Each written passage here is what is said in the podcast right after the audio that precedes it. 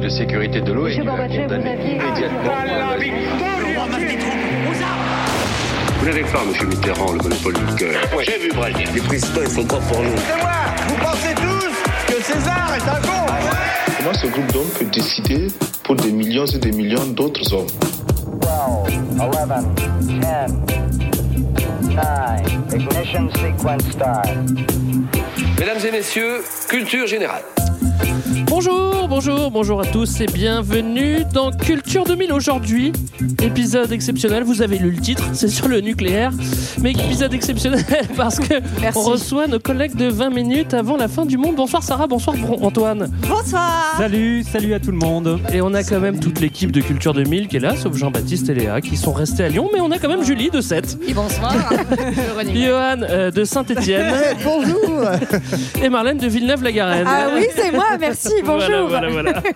Aujourd'hui, dans Culture 2000, on va vous raconter l'histoire du nucléaire militaire et civil. Alors, on va vous parler de scientifiques, de militaires, d'énergie, tout, tout, tout. Vous saurez tout sur le nucléaire. Enfin, peut-être pas tout. le grand, le- Mais voilà. Peut-être pas tout, mais en tout cas, ça sera une bonne introduction pour ce sujet. D'ailleurs, qu'est-ce que ça vous évoque, le nucléaire? Je vais commencer par toi, Johan.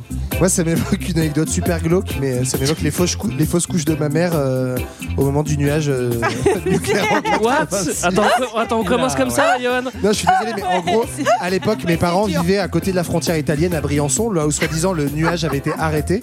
Et en fait, bah, je serais peut-être pas là s'il n'y avait pas eu de Tchernobyl, je vous l'annonce. Parce qu'en gros, à l'été, entre l'été et l'automne 86, Ah ouais, ma mère a fait deux fausses couches. Ouais. Ça a peut-être rien à voir, mais elle m'a toujours dit que en fait, s'il n'y avait pas eu de Tchernobyl, je serais peut-être pas là. Quoi. Oh là là, bon, bah ça commence. Merci Tchernobyl alors Voilà. Ah bah oui Merci Tchernobyl, euh, Julie 7. Pas Tchernobyl, hein, pas Non, Tchernobyl. moi ça. aussi, ça m'évoque la famille, mais c'est moins glauque. C'est parce que j'ai mon oncle qui travaille à la centrale nucléaire de Marcoule. Ah ouais Et euh, ouais, du coup, voilà, ça m'évoque ma famille et leur, euh, leur emploi. Eh ben tu lui passeras l'épisode parce qu'on lui fait un gros coucou. Mm. Voilà, Sarah, qu'est-ce que ça t'évoque toi? Euh, Moi, ça m'évoque euh, la série télé euh, Tchernobyl euh, qui est sortie assez récemment, l'année dernière, je pense, que Ouais. je conseille. C'est une excellente série. C'est pas hyper, hyper fun comme vous vous en doutez, mais. Comme cet épisode. Comme-. Si, cet épisode, il va être fun Nous, ça va être fun. Euh, Antoine? Un peu à la suite de Sarah, moi ça m'évoque les textes de Svetlana Alexievitch, euh, La supplication, qui est un texte très très fort qu'elle a écrit où elle a recueilli en fait des témoignages de toutes les personnes qui euh, ont souffert de près ou de loin euh, à cause de l'explosion de la centrale de Tchernobyl. Et c'est vraiment un texte très fort. Et j'ai l'impression que la série Tchernobyl d'ailleurs en a été inspirée parce qu'on retrouve euh, beaucoup d'images euh, qui, s'y, euh, qui ressemblent. D'accord. Et Marlène? Et ben moi, ça m'évoque un autre podcast, euh, le podcast à soi de Charlotte Bien-Aimée euh, de l'année dernière, qui commence sur euh, exactement, qui commence sur euh, le, le camp écoféministe à Bure, justement, où il Ah y oui, avait eu une convergence ouais. des luttes, euh, Ouais, notamment entre euh, féministes et antinucléaires, et qui est, et qui est vraiment passionnant. Et on aime la convergence des luttes. Voilà Et ça démarre bien cet épisode. On est six autour de la table quand même, donc on va falloir qu'on se batte un petit peu. En plus, un épisode euh, On va se battre qui va génial. pas, qui va pas être euh, facile parce qu'on va faire beaucoup de science. Allez, on part tout de suite. Moi, j'adore la science. L'extrait sonore. À Saclay, qui est l'un des noms de l'avenir nucléaire français, M. Francis Perrin, haut commissaire à l'énergie atomique, a remis à un groupe de nouveaux ingénieurs le diplôme qui consacre leur spécialisation dans cette branche nouvelle de l'industrie. Créé après celui de Châtillon, le centre de Saclay abrite la deuxième pile atomique française, P2. Centre de recherche, alors que Marcoule sera un centre industriel, Saclay, qui couvre 130 hectares, réclame de plus en plus de techniciens atomistes. Ici, autour de P2, suivant minute par minute sur leur tableau de contrôle la marche de leurs appareils, cette jeune génération d'ingénieurs aura la mission d'ajouter aux résultats étonnants obtenus par une industrie atomique pourtant encore embryonnaire, d'autres résultats aussi étonnants. Saclay met à leur disposition l'appareillage le plus extraordinaire du monde. Alors on est en 1956 hein, euh, et c'est- rigolo de, remettre tout ça en perspective. C'est pas rigolo, c'est étonnant. C'est étonnant, étonnant. La Euh, pile atomique. la ah pile ouais. atomique, je crois que j'ai- alors j'ai- je, J'ai jamais entendu ça. je crois que c'est ce qui, enfin je vais peut-être dire une bêtise dès le début, mais peut-être que c'est un réacteur. J'en sais rien en fait.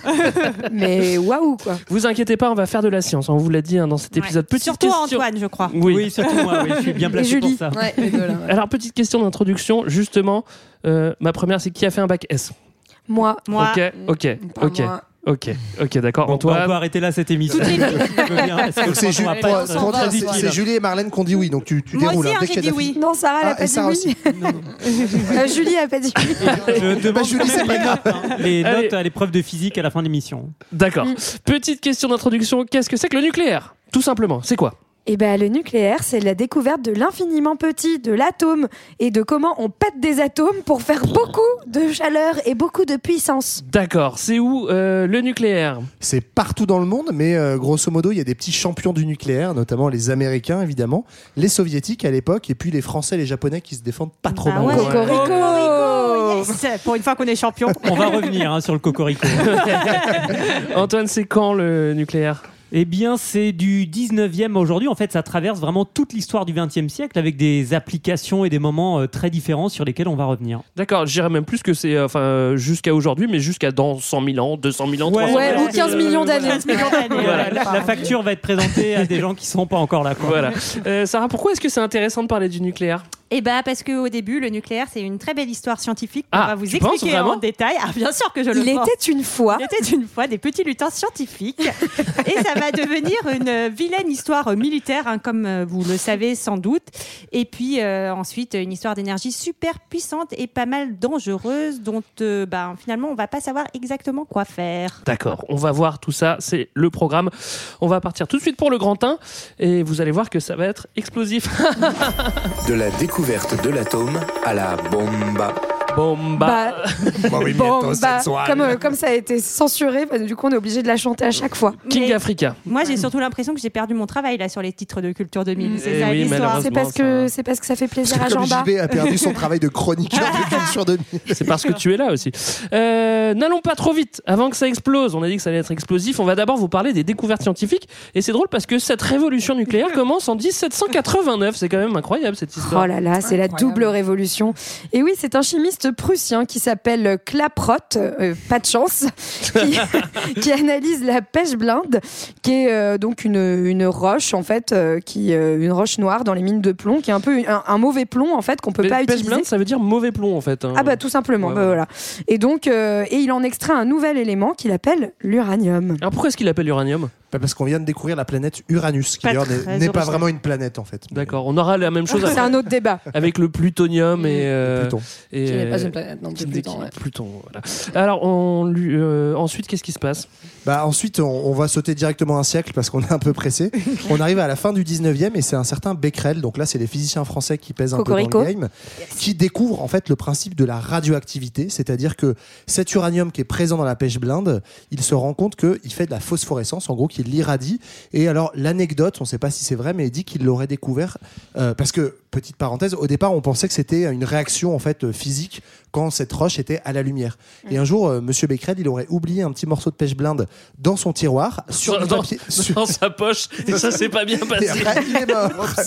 non, mais il l'aurait oublié dans son tiroir et en fait, il y avait du papier photo en dessous et ça aurait imprimé le papier photo.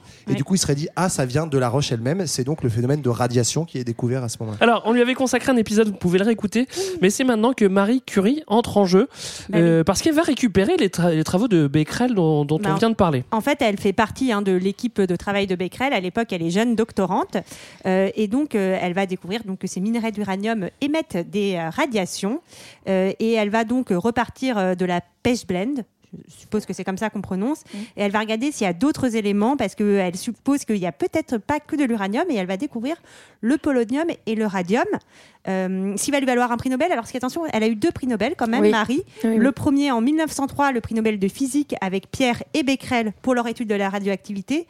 Et en 1911, le prix Nobel de chimie pour la découverte du radium et polonium. Bravo à elle. Pourquoi polonium Pourquoi polonium Parce que Marie Curie est polonaise. Ah d'accord, du coup c'est le, le- le- la Hommage au terre-terre, quoi. Ouais. Voilà, Voilà, hommage Si le au meuf, elle avait été sétois, ça aurait été le septième. ça aurait été un peu chelou. Exactement, c'est dommage d'ailleurs. En tout cas, elle ré- elle- c'est elle qui définit ce qu'on appelle la radioactivité, c'est-à-dire la capacité de certains éléments chimiques à irradier tout seul, comme Ouais, des ça grands. rayonne, ça rayonne comme des grands. Euh, c'est vraiment de la kryptonite. hein. C'est de la matière qui vient des étoiles et qui rayonne toute seule. C'est un peu C'est incroyable. beau. La fin de l'histoire est moins joyeuse pour elle, hein, puisque globalement, elle meurt de ses recherches. Oui, Oui. 1934 d'un Mais on cancer. sait pas, on n'est pas sûr que ce soit ça, Sarah. Et donc elle, elle comprend, euh, comme on vient de le dire, qu'il y a des matières radioactives qui émettent un rayonnement. Mais on va pas s'arrêter là parce qu'on va continuer dans l'infiniment petit. On va partir à la découverte de la matière, euh, fin 19e, début 20e, à la découverte de l'atome. Qu'est-ce que c'est qu'un atome? Bah, bon, alors C'est un élément constitutif de la matière. Où est-ce qu'on trouve des atomes? Alors on en trouve, euh, ça, ça, je peux répondre. hein. Ah, vas-y Vas-y, Antoine. Voilà, de questions scientifiques auxquelles je peux répondre. Euh, Il y a des atomes partout, euh, même dans toi, Greg. Ah oui Il y a des atomes dans l'air, dans l'eau, euh, dans, dans les objets. Voilà, c'est vraiment de la vie. euh. Mais il a raison, ne rigolez pas. Vous rigolez, vous rigolez. Ne rigolez pas euh, sur votre petit Surtout camarade. qu'on il a rigole, mais raison. on n'y connaît rien non plus. Donc, euh. Et Bah, on pourrait te poser des questions sur Mendeleïev quand même. Ça Oui. serait quand même Bah, embarrassant. justement, c'est ce qui va venir, euh, Mendeleïev, si vous vous souvenez un petit peu de vos cours de physique. Bon, il y en Ah a oui. qui ont fait S ici. euh, il nous a fait s'ouvrir ce tableau. hein. Enfin, moi, perso, je n'ai jamais appris. Bah, hein. c'est le ta- c'est- c'est une personne, Ça je sert à crois, non Mais enfin, c'est le tableau où il y avait donc euh, tous les, les toutes les abréviations de, de ce qu'on appelait les éléments, qui en fait sont les tous les atomes constitutifs Ouais. de la matière. Mm. Un atome étant donc la plus petite partie d'un corps, euh, donc euh, qui est compo- c'est censé être indivisible. Il est constitué d'un noyau qui, cro- qui comprend donc des protons et des neutrons, et autour de lui gravitent ce qu'on appelle des électrons, qui produisent euh, une, une, une force électromagnétique. Voilà, et ces atomes peuvent se combiner les uns avec les autres et former ce qu'on appelle des molécules, comme par exemple H2O pour l'eau, CO2 pour le dioxyde de carbone ou O2 pour le dioxygène. Excellent, Oui, ça c'est ça c'est des bonnes sciences. Ouais, c'est ça. Pour clair. bien comprendre, l'atome, ben, O, oxygène, c'est euh, un atome. H, hydrogène, c'est un atome. Et ensuite, ils se mettent ensemble et ça fait plein de trucs trop cool. On sent les meufs qu'on fait le, le bac S. Ah, bah, Ah ouais, on domine le bac S. En fait, t'es trop cool.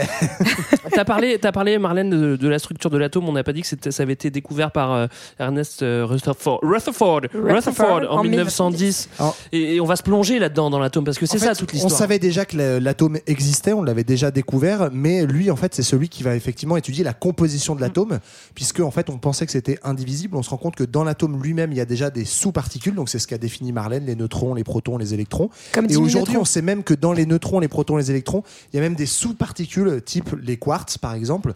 Donc, Ah, en fait, comment il se la raconte, Johan. Mm. Mais en tout cas, non, mais tout ça pour dire qu'effectivement, le- c'est ce qu'on a appelé les, les bases de la physique quantique. Et- C'est l'étude de cette manière de, cette matière de l'infiniment petit.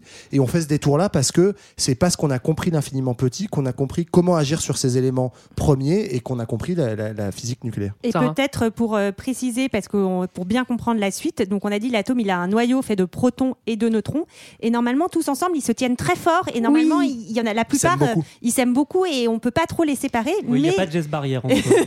zéro geste barrière. Et il y en a certains, comme l'uranium, spoiler alert, qui sont un peu moins stables et ça pourra servir plus tard. C'est ça. Ils sont maintenus en fait par ce qu'on appelle la liaison nucléaire, donc Oh, quelque chose de, de très fort euh, qui les unit. D'accord. On est à l'entre-deux-guerres et on comprend un peu mieux euh, comment fonctionnent les atomes. On vient de le décrire, on va pas aller beaucoup plus loin. euh. Mais il y en a un qui dit, euh, il y en a un qui dit, il y a moyen qu'on casse l'atome pour récupérer l'énergie. Alors ça, c'est toi qui le dis. Ça c'est Einstein qui a dit ça. Il a dit il y a moyen. Exactement. Ouais, et il a dit coup- à moi. Du coup, l'envie du moment, c'est d'essayer de trifouiller tous ces atomes pour voir ce que ça peut faire. Alors, comment on fait pour trifouiller les atomes? Euh, et ben en fait, euh, on va on va étudier les atomes et on va essayer d'isoler en fait euh, dans les atomes euh, les, les neutrons. On se rend compte que certains atomes, donc comme le comme le disait euh, Sarah, sont instables et ont des des neutrons qui peuvent en fait euh, euh, soit être un peu libres, donc sortir du noyau, et on va essayer en fait du coup de balancer des neutrons sur des atomes, ce qui paraît Ouais. être une idée un peu bizarre au départ, hein. mais euh, certes en fait l'idée c'est genre je balance des neutrons pour voir s'ils se cassent et on se rend compte que certains euh, atomes instables comme l'uranium, mais pas n'importe quel type d'uranium, bah, bah, réussissent à se, enfin, sont cassés par ce balançage de neutrons, Ouais. ce qui crée une énergie très forte qui, qui sort de cette fission, qu'on appelle la fission nucléaire. Alors oui, on est déjà à la fission. Alors faut savoir que la- cette fission justement, euh, elle a été euh, faite en, en 38 en Allemagne. Il faut savoir que euh, à ce moment-là, à ce moment, à ce moment-là, quand même, les, les scientifiques allemands, euh, c'est les leaders en sciences. C'est-à-dire qu'il y a un max de laboratoires, il y a un max de scientifiques, Ouais. et c'est la découverte décisive, la Ouais. fission euh, de l'atome. Et ça, c'est quand même euh, assez incroyable. oui. Pour préciser effectivement pourquoi est-ce que ça libère de l'énergie, c'est ce qui avait déjà été découvert en fait 30 ans plus tôt, mais sans qu'on sache l'expliquer. Quand on dit, on parlait de ces radiations avec la pêche blinde, En fait, c'est et là on vient de comprendre, de l'expliquer. Quand on casse un atome, et ben en fait, ce- ce- cette cassure de l'atome libère des neutrons et c'est ça qui libère de l'énergie et fait euh, fait des radiations et notamment des rayons gamma. On verra, c'est très important dans l'énergie nucléaire. Il y a moi et et c'est qu'on ça qui crée vachement d'énergie. Euh, un autre truc, euh, qu'est-ce que quelqu'un va ajouter quelque chose sur la fission? Les, les gens qui vont qui ont fait S peut-être? Antoine? Oui, je pense Julie également. Ouais. Plein de choses à dire sur la fission. Moi, j'ai un truc à ajouter, peut-être en tout cas, c'est que, on- en plus, c'est encore plus compliqué qu'on le dit, c'est-à-dire que, donc, il y a certains atomes, on a dit, qui étaient, par exemple, très très stables. Par exemple, l'hydro- l'hydrogène, c'est hyper lourd et c'est super stable. L'uranium, ça l'est pas. Et, euh, et l'uranium. euh, Très lourd l'uranium. euh, bah, est- L'hydrogène, c'est très léger. Et l'hydrogène. Ah c'est oui, très pardon, ouais. excusez-moi. C'est l'inverse. L'uranium est très lourd, mais il est, mais il est fissible. En fait, bah, justement, il n'y a pas cette force de cohésion euh, nucléaire Ah oui. euh, aussi forte que chez les autres. Mais tous les types d'uranium ne se Eh oui. cassent pas. En fait, il n'y en a Mm. qu'un seul qui se casse. C'est celui qu'on appelle l'uranium 235. Et, et contrairement à l'uranium 238, euh, lui, enfin, le 235 se casse, l'autre ne se casse pas. Et le, le 235, il est beaucoup plus rare. C'est-à-dire que dans la nature, on en trouve 1%, alors que 99% de l'uranium, c'est du 238. Marlène, Dans tu l'uranium nous, naturel. hein. tu nous expliques 235, 238, Ouais, tout ça, tout je peux même expliquer. L'uranium 235, il a 92 protons, comme le 238, donc à l'intérieur du noyau, mais il a 143 neutrons, alors que l'autre en a 146. Je ne peux pas expliquer pourquoi le fait qu'il ait 143 neutrons fait qu'il est plus instable et qu'on peut le casser, mais en tout cas, si on ajoute que les 92 protons et les 143 neutrons, ça donne donc 235. Merci. Est-ce que vous suivez toujours En tout cas, justement, pour ceux qui suivent plus, pour expliquer, parce que ça peut Parce paraître. que vous le faites mal. Parce que j'ai mal C'est moi qui expliqué. Non, c'est- pas ça. C'est juste que, en fait, le tableau de Mendeleïev, il dit en gros, il y a une centaine d'atomes différents, mais il y a ce qu'on appelle les isotopes, parce que sinon on comprend pas pourquoi il y a plusieurs uraniums. En fait, il y a ce qu'on appelle les isotopes, c'est genre, t'es le même atome, mais t'es pas exactement pareil, parce que t'as des neutrons en plus ou des neutrons en moins. Mhm. Donc on considère que tu fais, t'es le même atome, t'es dans la même famille, la famille des uraniums, mais t'en as plusieurs. Et ça, c'est valable pour plein d'autres trucs. On le verra pour l'eau aussi, puis c'est ce qu'on appellera l'eau lourde.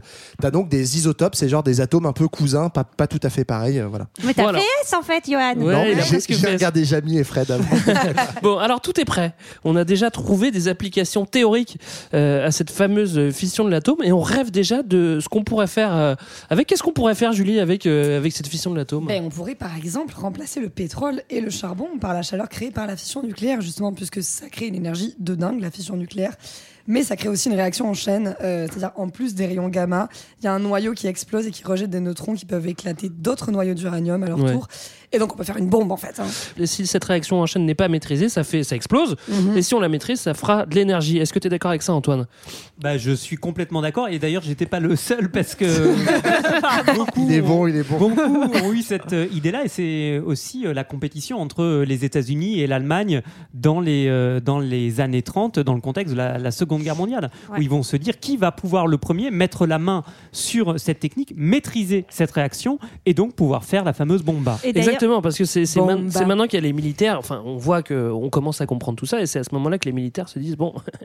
Alors, les militaires et aussi Alors, les ils se disent, il y a scientifiques. moyen. Oui, oui, oui. C'est-à-dire ceux qui vont aussi fuir. Je pense à Enrico Fermi qui va fuir euh, l'Italie Absolument. fasciste, euh, des scientifiques Instein qui euh, fuit et aussi Bien sûr, euh, celle qui a Einstein inventé et la aussi fusion. Szilard qui va fuir euh, l'Allemagne également. Donc ils vont se retrouver aux États-Unis et euh, euh, beaucoup bosser euh, pour essayer de maîtriser ces- cette réaction. Bah, c'est là qu'on va avoir plutôt euh, pas mal de chance, hein, on va dire. C'est que euh, les Allemands, ils vont avoir, ils vont souffrir de deux choses de beaucoup de scientifiques qui se barrent hein, euh, euh, au début de la Seconde Guerre mondiale, et qui vont aux États-Unis et qui préviennent. dehors. hein. Non, il voulait partir, il était pas heureux là-bas apparemment. Apparemment, Einstein, il était pas bien là-bas, je sais pas pourquoi. Je sais pas. Et la deuxième chose, c'est que en fait, l'Allemagne va faire moins le pari du nucléaire en fait que euh, les États-Unis. Ils vont se dire c'est pas là-dessus que ça va se jouer. Ils- Je crois qu'ils sont sur les là-dessus. V2 à l'époque. euh, ouais. non mais ceci dit, ils pouvaient pas être sur tous les, les mecs sont Ouais. Mm. à l'origine des fusées. Et effectivement, c'est ça qui est marrant, c'est que ils ont beau être à la pointe de la physique dans le monde, Mm. c'est vachement des questions aussi de, de choix De choix ou de choix d'orientation scientifique. Et comme tu l'as dit, ils font pas le choix du nucléaire, ils font le choix de s'intéresser aux missiles et ce qui sera l'ancêtre des fusées de la NASA avec von Braun. Mm. Et du coup, les Américains méga flip en mode ah putain les Allemands ils sont super en avance, il faut qu'on se rattrape. Mm. Et donc ils développent un programme nucléaire, c'est ce qu'on a appelé le projet Manhattan. Et ça, ça va tout changer. Ouais. Alors, ouais, on, on fait des blagues parce que j'ai pas eu de bonnes notes euh, en physique euh, au, au bac, mais quand même, j'ai un peu bossé pour cet épisode et il y a un super roman graphique que je vous recommande qui s'appelle La Bombe. Euh, Ouais, il est génial. euh, signé Alcante et Bollé pour le scénario et Rodier pour le dessin et qui retrace justement toute cette histoire qu'on est en train de raconter et c'est la même chose que ce, cette partie-là de l'épisode avec des dessins. Ouais. C'est plus facile à comprendre c'est mieux quoi. Voilà, ben, c'est une autre forme euh, voilà, d'appropriation du savoir et ça retrace cette course justement entre les États-Unis et l'Allemagne. Ouais. Mais en- Alors, euh, on, on se trouve maintenant euh, à Manhattan, à New York, Ah euh, ouais. en plein centre. Ah, j'aimerais bien. On est dans un bureau qui coordonne euh, sur tout le territoire un projet méga secret. Enfin, un projet méga secret, mais euh, Ouais, on vient juste d'en parler il y a deux secondes. Bon, voilà, c'est le projet Manhattan. Vous l'avez compris. Et évidemment, c'est la course à la bombe. On pense que les Allemands sont en avance. Et en fait, non. Mais par contre, les Américains vont mettre toute leur puissance industrielle Ah bah, pour développer vont- le projet Manhattan. Ouais, ils dépensent sans compter. En fait, ils vont faire même une alliance donc entre les militaires, les scientifiques, comme on l'a dit, et carrément les industriels. hein. Ceux qui vont notamment mettre beaucoup de billes euh, pour la, décou- pour, euh, pour la bombe, c'est Monsanto, qu'on connaît bien Ah oui, encore. c'est vrai. Ou Ah, des ouais, entreprises bon, comme Dupont de Nemours, donc des entreprises qui bossent aujourd'hui beaucoup dans les pesticides, mais qui vont, euh, qui vont beaucoup travailler sur les effets de la radioactivité, à la fois pour développer la bombe dans le contexte de la guerre, mais aussi en prévoyant déjà la suite et la possibilité d'utiliser le nucléaire pour le nucléaire civil. Alors, il y avait quelques défis pour euh, réaliser cette bombe. Euh, c'était pas si, c'était pas gagné. Hein. Euh, qu'est-ce que, qu'est-ce qu'il fallait faire pour euh, pour pour Bah- faire une bombe efficiente? Bah déjà, il fallait, comme l'a dit Marlène tout à l'heure, ce qui est fissible et donc qui crée l'énergie, c'est l'uranium 235. Et donc, il fallait réussir à isoler cet uranium 235 pour faire une bombe méga efficace. Et ça, ils vont réussir et créer une petite bombe qui s'appelle Little Boy. C'est mignon. Ouais. Oh, c'est si C'est mignon. adorable. Alors, pour pour euh, séparer le 235 de l'or- du 238, faut mettre dans une espèce de centrifugeuse qui va accélérer les trucs et qui va les séparer avec la force centrifuge. Bon, on vous passe les détails. Moi, j'ai pas tout compris non plus. hein. Alors, sauf que c'est une découverte qui est méga pratique parce que donc c'est ce qu'on appelle faire de l'uranium enrichi. En fait, enrichi en quoi? En 235 au détriment Ouais. du C'est 238. inté- enfin, c'est très intéressant. C'est très intéressant. Donc, ça, en fait, ça crée une bombe plus puissante puisque ça crée plus de réactions en chaîne, puisque tous les 235 sont fissibles Ouais. et pas le 238. Mais en fait, ça fait une découverte par opportunité qui est seconde, mais qui est vachement intéressante pour les Américains. C'est que les petits, les petits neutrons qui n'ont pas réussi à Mm. éclater des, euh, de l'uranium 235, ils sont fixés sur de l'uranium 238. Et ça, ça fait un truc 239 Des qui s'appelle du plutonium. Ouais. Et en fait, avec le plutonium, on va faire une autre bombe qui est en fait parce que euh, bizarrement, l'uranium 238 n'est pas fissible. Par contre, le plutonium, donc avec juste un neutron en plus, devient fissible et c'est encore plus explosif. Et ça, ça va servir pour la deuxième bombe euh, qui Ouais. sera larguée trois jours plus tôt. Je, Ouais. plus tard. Je Alors, spoil un Fatman. peu, mais- il il retrouve. Fatman, en ouais, fait, c'est plus Little Boy. Mais il, a, il a pris des prods, quoi. Fatman. Il a pris des- C'est ça. C'est Little Ball qui a pris un petit neutron et puis c'est Fatman. Alors euh, finalement, en fait, quand on peut créer euh, une arme aussi puissante, il faut en informer le, la personne la plus puissante dans l'univers. J'ai Et c'est nommé qui? le président des États-Unis. Qu'est-ce qu'il dit Donald euh, Trump? Ah non, c'est bah, lui, heureusement que ça ce y n'est est. pas lui.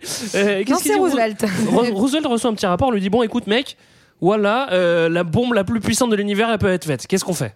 Bah, il hésite, il hésite, mais après il y a Pearl Harbor. Ouais. Et du coup, il hésite plus.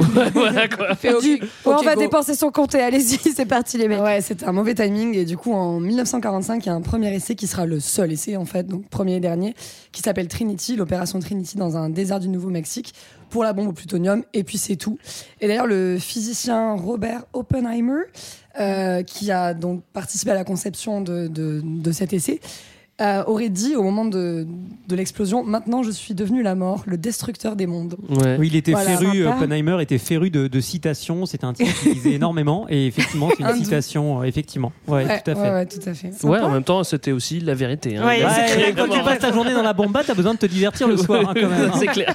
Euh, un seul essai pour cette bombe au plutonium avant, avant de l'envoyer. Après, je- j'imagine qu'ils ils Non, en mais ils ont fait un autre essai en fait. Ouais. Un deux. Oui, voilà. Il y en a un qui était en C'est grandeur bien qu'on nature. rigole parce qu'on va annoncer des centaines de milliers de morts bientôt. Oui, on va, santé- on va annoncer des centaines de, de- de milliers de morts.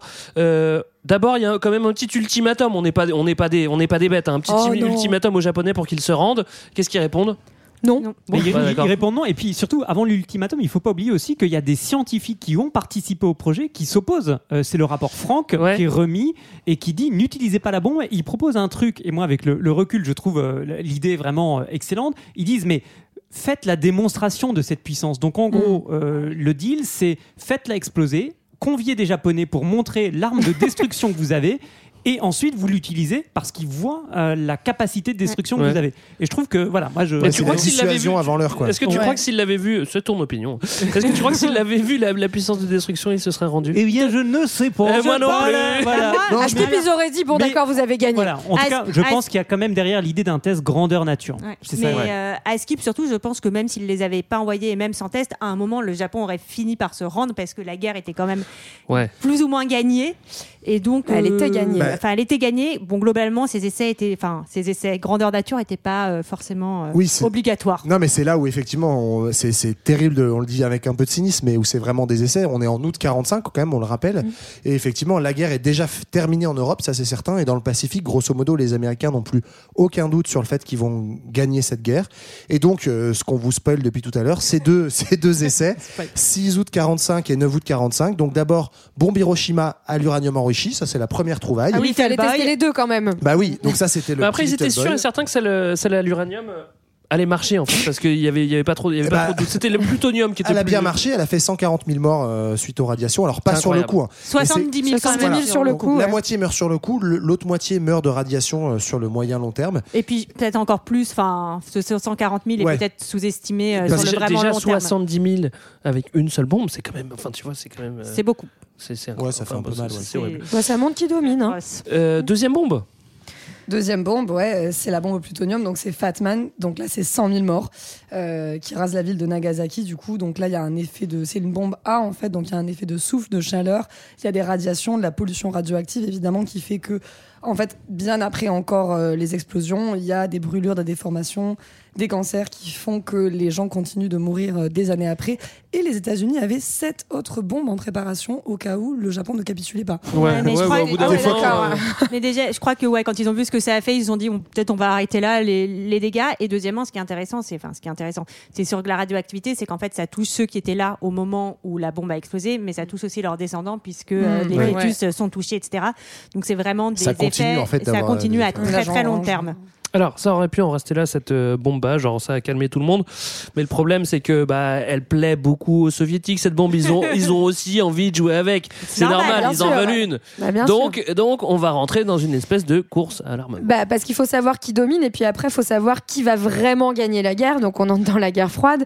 L'URSS va chercher à développer sa guerre. Ça va d'ailleurs donner lieu à plein d'affaires d'espionnage, hein, notamment euh, l'affaire Rosenberg aux États-Unis, où il va y avoir euh, donc euh, le couple des Rosenberg qui vont être euh, poursuivis pour être espionnage et exécutés. C'est d'ailleurs les seuls qui vont être, enfin, en fait, c'est les seuls euh, exécutés pour euh, des raisons politiques aux États-Unis depuis 1945. Ah ouais Oui, et, et qui vont être espionnés parce qu'en fait, apparemment, euh, en plus, ils l'ont vraiment fait. hein, C'était pas euh, juste des accusations fausses, mais donc ils ont euh, beaucoup participé à, à fournir des informations sur la construction de la bombe à l'URSS, qui du coup euh, va aussi euh, l'avoir hein. en 1949. 1949, donc après, euh, après 1949, c'est le début d'une longue course à l'armement nucléaire qui va jamais s'arrêter. Enfin, bon, si, ça va s'arrêter, vous allez voir quand même. Puis surtout, on va arriver dans cette période donc euh, qu'on va appeler enfin de dissuasion nu- nucléaire et d'équilibre de la terreur. Et je vous invite très fortement à écouter l'épisode de 20 minutes avant la fin du monde que nous avons sorti parce que on vous reparlera un peu plus en détail de tout ça. hein, Mais ça, mais ça Vous faites votre promo, allez-y tellement- mais voilà, c'est ça, c'est tellement bien dit, Sarah. Non, on les invite, ils font comme chez eux. Non, mais, les gars, il faut la voilà, promo, on se- voilà, on est, on est à la maison. Non, mais pour dire un truc aussi euh, là-dedans, c'est qu'il y a quand même encore euh, un truc lié à, à- à la colonisation, aux imaginaires coloniaux. On en a parlé dans, dans l'épisode. C'est que bah, on considère que certains territoires sont euh, moins valables que d'autres. En tout cas, on va y faire exploser des bombes à pour tester euh, tout l'arsenal, euh, améliorer euh, tout ce qui est amélioré. Simplement, on va pas les faire en région parisienne, dans la Drôme ou euh, dans le Pays Basque. Non, mais il faut pas gâcher les paysages quand même.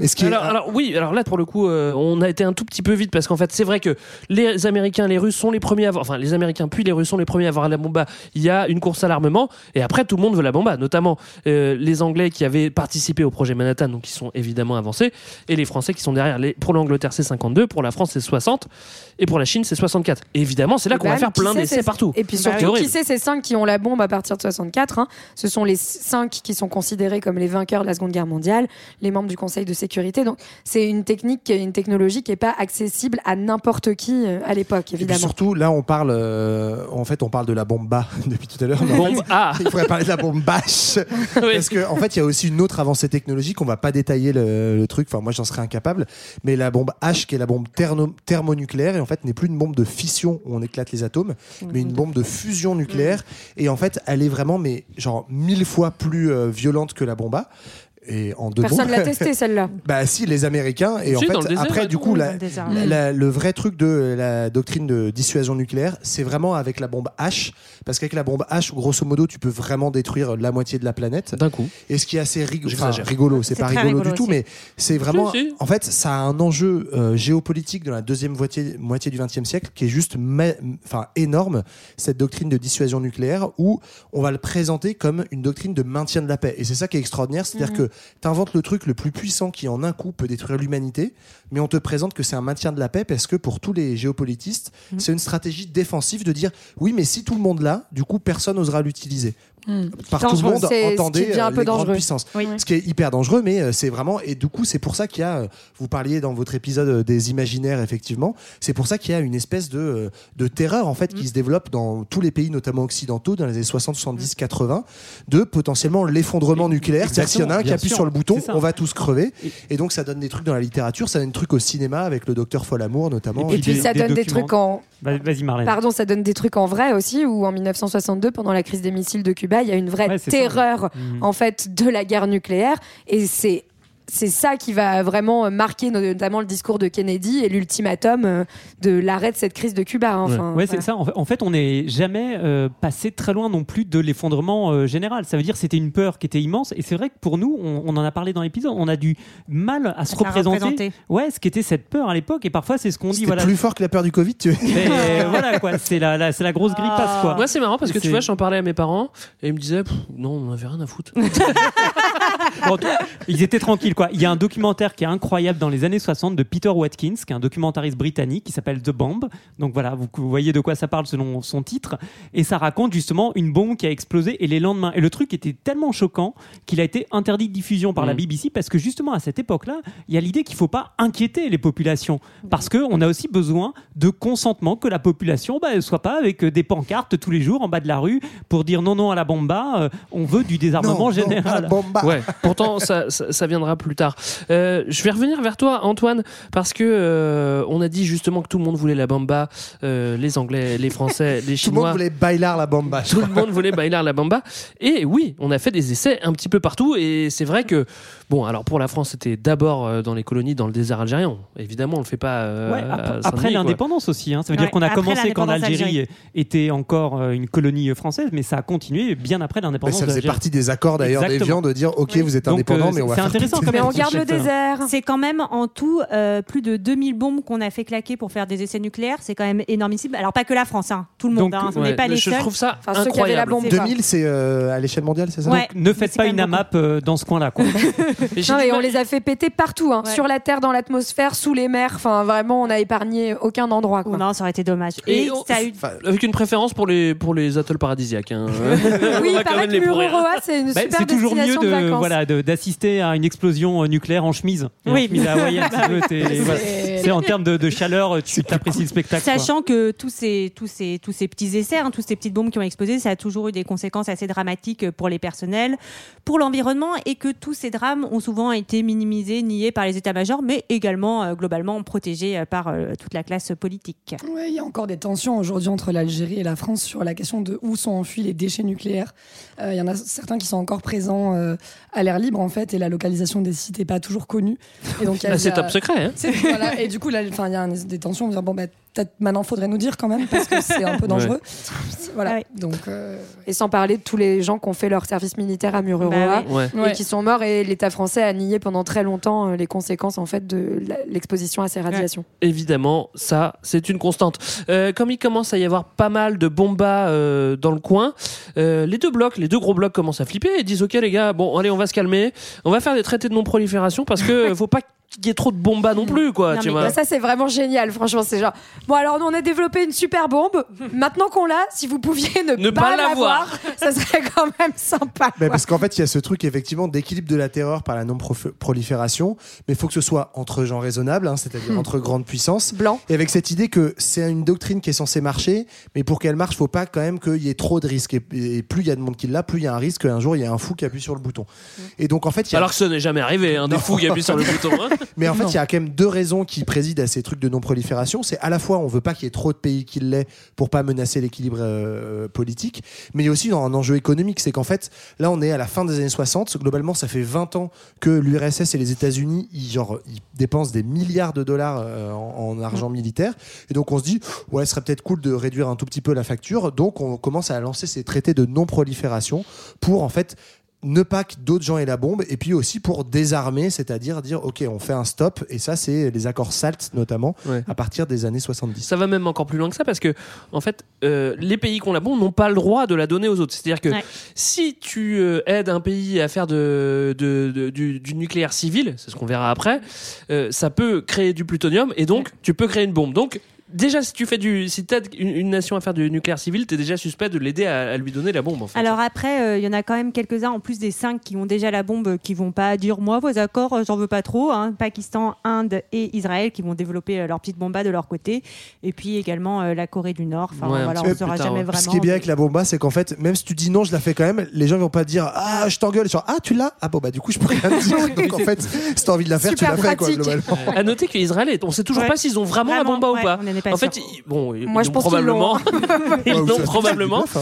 mais ils ont jamais dit officiellement on a la bomba. Je sais pas, Bon. je, je soupçonne qu'ils l'ont pas fait tout seul, peut-être que d'autres puissances. Ah, non, c'est je vois infos. Ceci dit, je vous Les invite. il y Français a- ont aidé, ouais. Il y a un super euh, affaire sensible sur comment la France a eu la bombe H, justement, parce qu'en gros, je vous la fais courte, mais ils essayent en 1960, c'est De Gaulle qui tape du poing sur la table en mode euh, on est quand même la France cocorico, faut qu'on ait la bombe H. Et en fait, les, euh, les industriels français et les chercheurs n'arrivent pas à la trouver. Et en fait, ça met 8 ans avant que c'est seulement en 68 que la France aura la bombe H. Et en fait, on sait à peu près aujourd'hui que c'est les services secrets britanniques qui ont donné la formule aux Français moyennant une entrée dans euh, le marché commun européen. Ouais. Parce Ah, qu'en fait, tout ça De pour, Gaulle- faire, pour faire le Brexit. Eh oui, parce que De Gaulle ne voulait pas qu'il rentre oui. dans l'Union européenne. Politique de la chaise vide. Ah. Et bah, du C'est coup, des la complots, politique- tout ça Ça a été bo- politique de la bombe pleine parce qu'au final, il a dit Ok, je veux bien que vous rentriez. Si... Alors, ça nous paraît loin, toutes ces histoires de bomba aujourd'hui, hein, quand on est autour de, de cette table, mais c'est vrai qu'il y a encore un max euh, euh, d'armes nucléaires qui traînent dans le monde. Ça crée encore des convoitises. On a parlé de la Corée du Nord, on soupçonne aussi l'Iran de vouloir faire sa bomba en développant son nucléaire civil. Bref, on va finir avec les bombas. Les scientifiques se sentent coupables d'avoir. c'est vrai qu'après ces bombas, oui, c'est un peu triste, mais c'est vrai que les scientifiques se presque se sentent coupables d'avoir créé cet engin de la mort et du bah, coup ils se disent bon allez on va se rattraper on va donner de l'énergie pas chère à tout le monde et c'est ce qu'on va voir dans le grand 2 Quand l'atome devient central, le nucléaire civil. Pour votre plus grand bonheur, on va refaire un petit tour en classe de quatrième. On n'est même plus au lycée là, on n'est même plus en S hein. C'est bien pour comprendre, voilà, pour comprendre comment on fait de l'électricité. Euh, Est-ce que quelqu'un sait comment on, compris. on crée du courant électrique? Très simplement, Antoine, tu t'es prononcé. Donc, Ouais, euh, ouais, non, mais c'est. Bah écoute, quand il s'agit de revenir à ce niveau-là, je pense que j'y j'y arrivais un peu. En fait, donc, on fait tourner un, un aimant dans une bobine de, de cuivre, et des deux côtés du fil de la bobine, on récupère Ça fait un courant. du courant. Voilà. C'est assez magique, quand même. Moi, j'ai jamais ouais, fait ça en quatrième, hein, je précise. Moi non plus.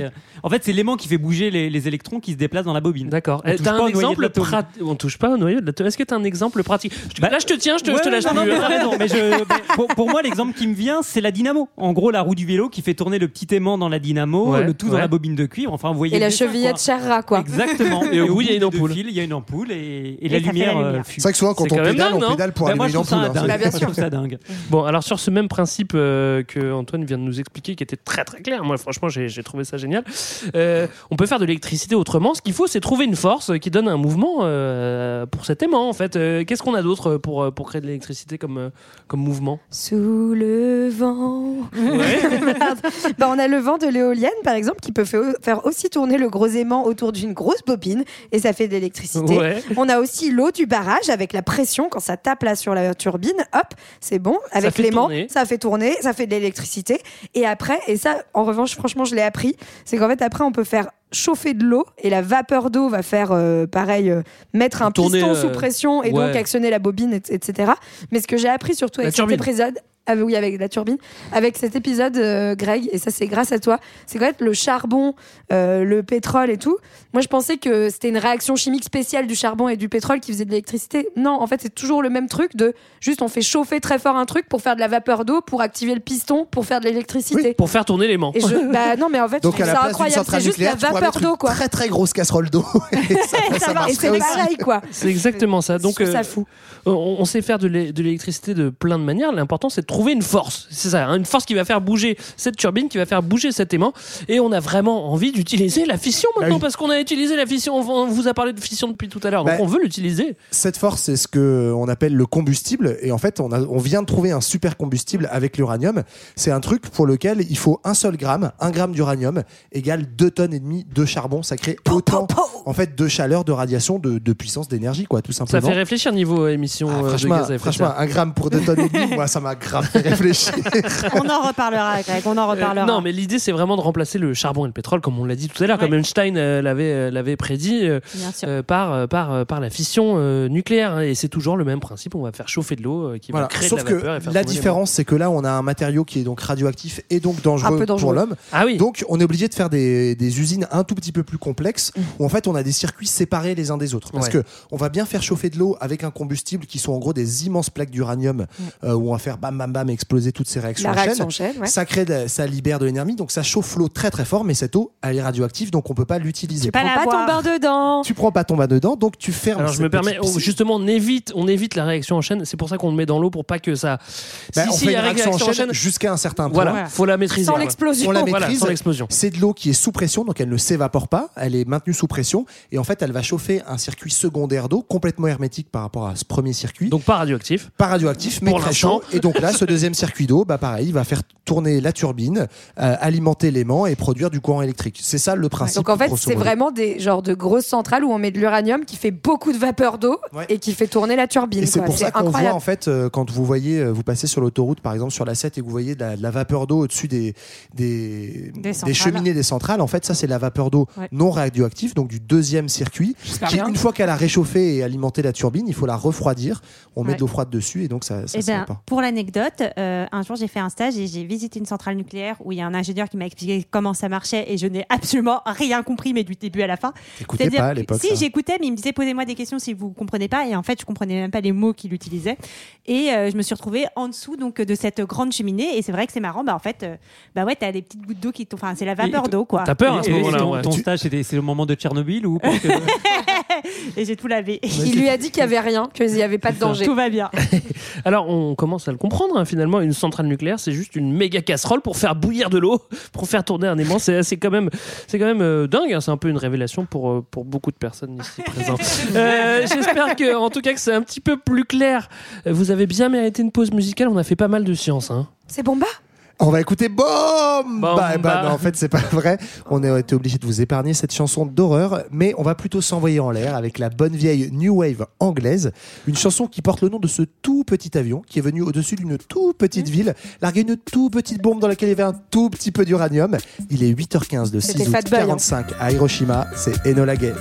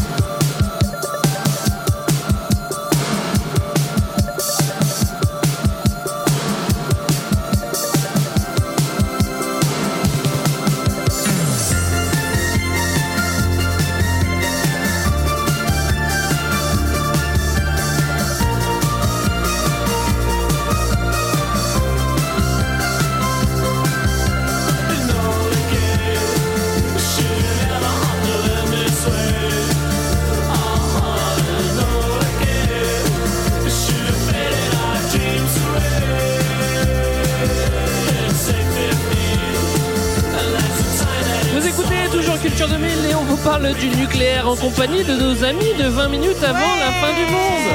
Antoine, Sarah. Euh, dans la première partie, on a passé du temps avec les scientifiques pour une plongée dans la matière afin de casser l'atome. On a vu que les militaires étaient très intéressés par le projet et que les USA avaient fait péter deux bombes sur le Japon. Euh, cette démonstration de puissance a entraîné une course aux armements nucléaires. C'est ce qui s'est passé avec euh, euh, l'Union soviétique. Et juste avant la pause, on a commencé à vous parler du nucléaire civil. On vous a expliqué en gros comment marchait une, centrale. Maintenant qu'elle marche, bah, on va les installer. Alors qui commence à installer des centrales nucléaires? Bah, c'est toujours euh, les gars qui dominent. hein. C'est aux États-Unis que ça commence dans les années 50 avec euh, les premiers tests. Et puis, les premiers à relier la première centrale nucléaire au réseau électrique, c'est les soviétiques en 54. Ouais. Premier réacteur en France ensuite en 56. C'est une guerre entre eux aussi déjà, hein, même, pour Ouais. le, même pour le civil, hein, on est d'accord. ouais, Il y a une guerre tout le temps, surtout pour eux. hein. En 57, après, on a la création de l'Agence internationale de l'énergie atomique qui veille à ce qu'il n'y ait pas de finalité militaire, justement, au nucléaire civil, qu'on recommence Ouais, pas avec ouais. cette histoire de bomba et que ce soit bien qu'une histoire d'énergie. Toujours avec le plutonium qui est créé par. euh, Mais ça, c'est un peu du mytho hein, quand même, parce qu'en fait, par exemple, même le CEA en France, on sait aujourd'hui qu'il est censé. Enfin, en fait, il y a eu plein de collusions entre euh, recherche militaire et recherche pour le civil. Ah, tu- oui, on l'a oui, séparé politiquement parce que c'est Ouais. plus, c'est c'est plus, Plus acceptable, ouais. Mais dans les faits, les, c'est- ça s'est mêlé quoi. Mais en Oui, tout cas, ça, ça- ça, c'est pardon Marlène, mais c'est vrai que ça s'est ça s'est mêlé et euh, généralement ce qui est dit c'est que c'est en fait les mêmes les branches du même du même tronc en fait. Donc on sépare comme tu le dis bien en fait parce que c'est peut-être plus acceptable politiquement de faire la différence entre les deux, mais au fond voilà c'est les deux branches du même tronc. Ce tronc c'est le nucléaire et qu'il soit finalement euh, civil ou militaire. En tout cas, euh, à partir des années 60, on commence à vraiment développer les centrales euh, de nucléaire civil euh, dans plusieurs endroits. Et d'autant plus ap- après 1973 et le premier choc pétrolier, où en fait le nucléaire devient une manière bah, d'être plus indépendant du pétrole, qui commence à coûter extrêmement cher. Et donc la France et le Japon en tête hein, décident finalement de construire plein plein plein de réacteurs pour en faire leur euh, source d'énergie première Mm. et notamment en, en France hein, à tel point qu'aujourd'hui 80% de l'énergie et de l'é- de l'électricité en France est produite par le nucléaire. Champion du monde. Alors alors alors alors attends Sarah je Non, crois qu'on a vrai. voilà Si, non alors, bah, attends on dit pas que c'est- pas vrai mais Ah, on si, a si. peut-être une petite C'est euh, en voilà. grande partie vrai, mais la vérité, c'est que notamment en France, dès les années 60 et dès la fin des années 60, on veut développer le nucléaire Mm. et ça permet de mettre une petite pièce en plus dans le euh, on y va. c'est- C'est ça en fait, la crise de 73, c'est la pièce dans le flipper. C'est Ouais. en gros euh, un prétexte pour accélérer ce qui était déjà euh, fortement euh, présent. C'est vrai qu'il y avait une dépendance à l'importation des hydrocarbures, mais euh, voilà, c'est pas euh, tout n'est pas créé par ce choc de, de 73. Et ça permet surtout enfin, à tous ces pays d'avoir euh, une énergie en très abondante et pas chère. hein. Et c'est pour ça aussi Oui. qu'on va, faire le choix de développer le nucléaire. Mm. Enfin, il y a quand même à l'époque, on, on y voit un certain nombre d'avantages, heureusement, tu me Mais diras. ceci dit, on le dit pour la France et pour le Japon, ce qui est vrai. En France, vous l'avez dit, c'est 80%, mais à l'échelle mondiale, aujourd'hui, c'est seulement 15% de l'électricité mondiale qui est produite par le nucléaire. Donc, Oui, Mm. Ça enfin, reste une- ouais, mais enfin, ça dépend des pays. Tu vois, pour la Oui, France, c'est une très grande part. mais c'est exactement ce que je voulais dire. Ah oui, d'accord. Tu me sais pas, c'est pour ça. En, en tout cas, on- là, on, on parle des, des pays qui se mettent à, à faire du nucléaire civil euh, de manière euh, vraiment intense. Ce qu'il faut savoir, encore une fois, c'est que ça va concerner beaucoup, beaucoup de pays, parce que euh, donc on, on revient aussi sur euh, autant on a fait tous les essais nucléaires loin de chez nous, et c'est aussi loin de chez nous qu'on va aller chercher euh, toute la matière première nécessaire à l'énergie de ces centrales nucléaires L'uranium. notamment l'uranium, hein, et donc euh, qu'on va aller chercher pour ce qui est de la France, par exemple, au Niger, et donc relayer via les réseaux de la France-Afrique, etc. Donc, enfin, voilà, ça, ça- là, on en parle beaucoup dans les pays, euh, beaucoup du Nord, euh, qui vont Mhm. développer les centrales nucléaires, mais c'est vraiment une histoire mondiale qui va concerner d'autres. États aussi. Ouais. Alors, ça se développe tranquillement au début, hein, dans les années 60. D'ailleurs, c'est l'extrait qu'on a entendu au début de l'épisode. Et puis, en fonction de- des conjonctures, euh, donc c'est-à-dire euh, évidemment un choc pétrolier, comme on vient de le dire, il y a des accélérations et des ralentissements. Ce qui va jouer aussi, c'est euh, les catastrophes de Tchernobyl. Évidemment, on en parlera un petit peu plus, euh, un petit peu plus euh, en profondeur euh, après. Si on fait un petit état des lieux sur l'énergie nucléaire dans le monde aujourd'hui, comment ça se passe? Combien de réacteurs dans le monde? On a 417 de réacteurs dans le monde. Donc ça fait un petit peu moins de centrales parce que des fois il y a plusieurs réacteurs dans une centrale. On est d'accord, ça peut Oui. être 2, 3, 4, maximum, je sais pas combien, peut-être 5, 6, je, je- sais pas, mais en tout cas, en Ouais, général, une centrale, il y a ces 2, deux, 3.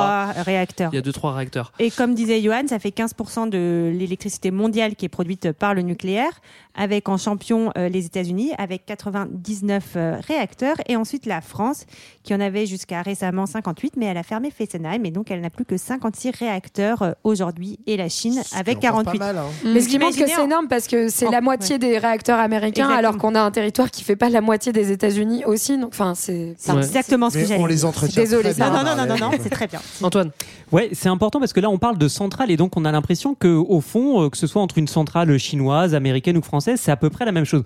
C'est vrai, sur le plan scientifique, en gros, la base du truc, c'est la même chose.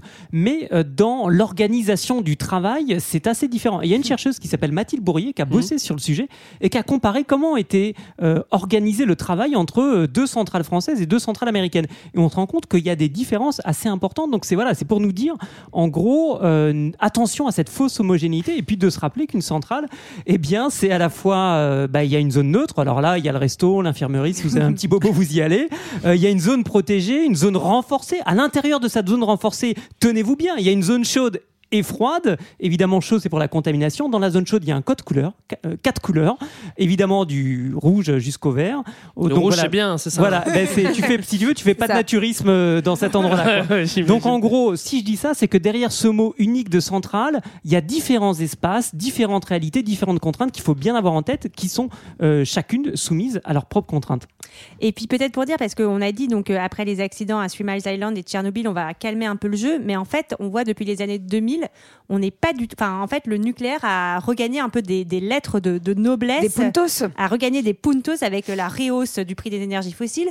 Aussi ce côté où le nucléaire est peu émetteur en CO2, donc est présenté comme une énergie euh, écolo, une, Bas carbone. une bas, carbo- bas carbone. Mais L'atome écolo elle est, elle, est, elle est présentée comme verte. Or, on verra par la suite quand même qu'elle émet un certain nombre de, peu. de Ah, déchets. si, quand, je suis désolé, quand c'est phosphorescent dans la piscine, c'est vert fluo. Hein. Et de donc euh, aujourd'hui, on a euh, plus d'une cinquantaine de réacteurs quand même en construction encore dans le monde. Mm. Donc euh, on est plutôt sur une dynamique euh, d'augmentation. Alors, euh, en construction, et c'est plutôt euh, du côté asiatique en fait qu'on va commencer à faire euh, le, plus Ouais. de réacteurs, de construire des, des Bah, réacteurs.